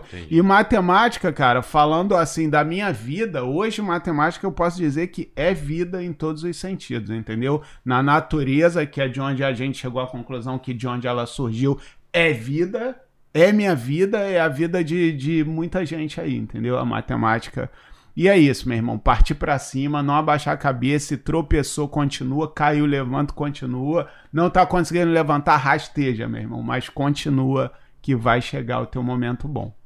É isso. Eu, eu queria agradecer, lógico, o convite aqui, agradecer querida Lê, agradecer a todo mundo que acompanhou. É, executo um trabalho nas redes sociais, com matemática, de uma forma diferente. Então, se quiserem me seguir, né, arroba Equaciona com Paulo Pereira, é, nas, nas redes sociais todas, né? Pode procurar por isso. E a mensagem que eu, que eu deixo, cara, é, é, de acordo com o que eles falaram, né? De você persistir, de você caminhar, chegar no objetivo. Só não esquece uma coisa importante que eu levo isso para a vida, que quando você chega, você traçou o objetivo, quando você chega, a sensação vai ser momentânea. Logo É. você vai procurar outro objetivo. Então não esquece de divertir no meio do caminho. É, Acho que essa é a melhor, melhor mensagem que eu posso deixar, cara. Vai curtindo cada momento, tal, porque no fundo se trata só disso. Porque quando você chega lá, você vai ver, pô, agora eu quero outra É coisa. verdade. Então, lembra disso, não fica tão obcecado, não se cobra tanto, cara. Tenho- eh, vou te dar um exemplo, cara. Trabalho com alto rendimento, preparação para concurso e tal. E hoje eu tenho um filho autista, que vai fazer sete anos sábado agora. Inclusive, filho, papai te ama muito. Filha também te ama, minha esposa, amo vocês. E quando você tem um, um filho autista, é, é- claro, é uma situação muito difícil, é punk pra caramba, mas te traz também alguns ensinamentos, como por exemplo esse, de você não se cobrar tanto, de você não projetar tanto as coisas, sabe? Faz aquilo que você ama, faz aquilo que você gosta, que naturalmente os frutos vão, vão aparecer. Porque quando você ama, quando você gosta, você vai naturalmente fazer bem feito. né? Então, acho que mira isso, não mira necessariamente resultado, não se cobra tanto. E, por exemplo, eu, mas vou cobrar o que meu filho? Se meu filho algum dia falar, papai, porra, já tô feliz da vida. Não chegou esse dia, mas vai chegar. Então, isso te ensina um pouco a entender que há muitas outras coisas que não só aquele objetivo final que você quer, que você pode aproveitar durante a caminhada. Então é isso que eu queria deixar pra, pra galera aí. É, eu, que- eu quero agradecer também o convite da Letícia Chambarelli, que está ali, do Rogério Vilela. Muito obrigado. Rafael Procópio, pode pesquisar aí pelo meu nome também. Tem o meu livro, Sou Péssimo em Matemática, que tá bombando aí, pessoal gosta bastante do livro. Conta um pouco da minha história, meio autobiográfico. E eu tenho uma história também bacana, assim como o Curió, comecei do zero e cheguei até hoje aqui onde eu tô. E mandar um beijo pra audiência aí, todo mundo. Valeu, obrigadão pelo convite. Top. Sensacional. E o É seu, isso. a rede social? É, Sandro Curióide Cajimate. Aí tem tudo, meu irmão. Tá. Jogar no, no, Buscar, no Google, acha. onde jogar em plataforma, vem o e-book que tem cinco prometidos ali. É? E não é grátis. Fala, não é. Ele deu cinco, porque é, grátis. Sacanagem. Ô? Paquito. Paquito, você prestou Fala. atenção no papo aí? É lógico que eu prestei. Então manda bala. Ó, vamos lá, galera. Se chegou até aqui, não deu seu like ainda, você tá moscando, então dá um like aí, morou? Morou, tá moscando. morou por que, que você falou morou? Você nunca fala morou? Ah, é porque agora eu tô. Já tô há muito tempo aqui no Rio de Janeiro. Isso é Rio de Janeiro dos anos 80. É, pô. morou. Qual é, morou? Vamos lá, dá seu like aí, se inscreve no canal, ativa o sininho, torne-se membro pra participar de todas as nossas lives e sorteios. Certo. E se você chegou até aqui, pra provar pra gente que você chegou até aqui, comenta aí pra gente. Vídeo do índio. Vídeo do Vídeo do índio. índio. Aí, esse é bom. É, Sensacional. Eu achei meia boca esse. Não, mas eu Que- curti, ó. CTA Pô. do comentário. Índios, vídeo eu do- prefiro índio sem Wi-Fi. É. Né? O índio causeiro. Índio causeiro é bom, hein, hein Paquito? Índio, Índio causeiro. Escreva nos comentários então se você chegou até aqui pra provar índio causeiro. Mais. Causeiro conhece o Z? Com Z. Com Z, com Z. Já tô aqui no Rio. Qual é? Qual é? Qual é? é, Aí, compadre? aí, compadre. Até mais aí. Tamo junto. Até mais, valeu. Valeu, galera.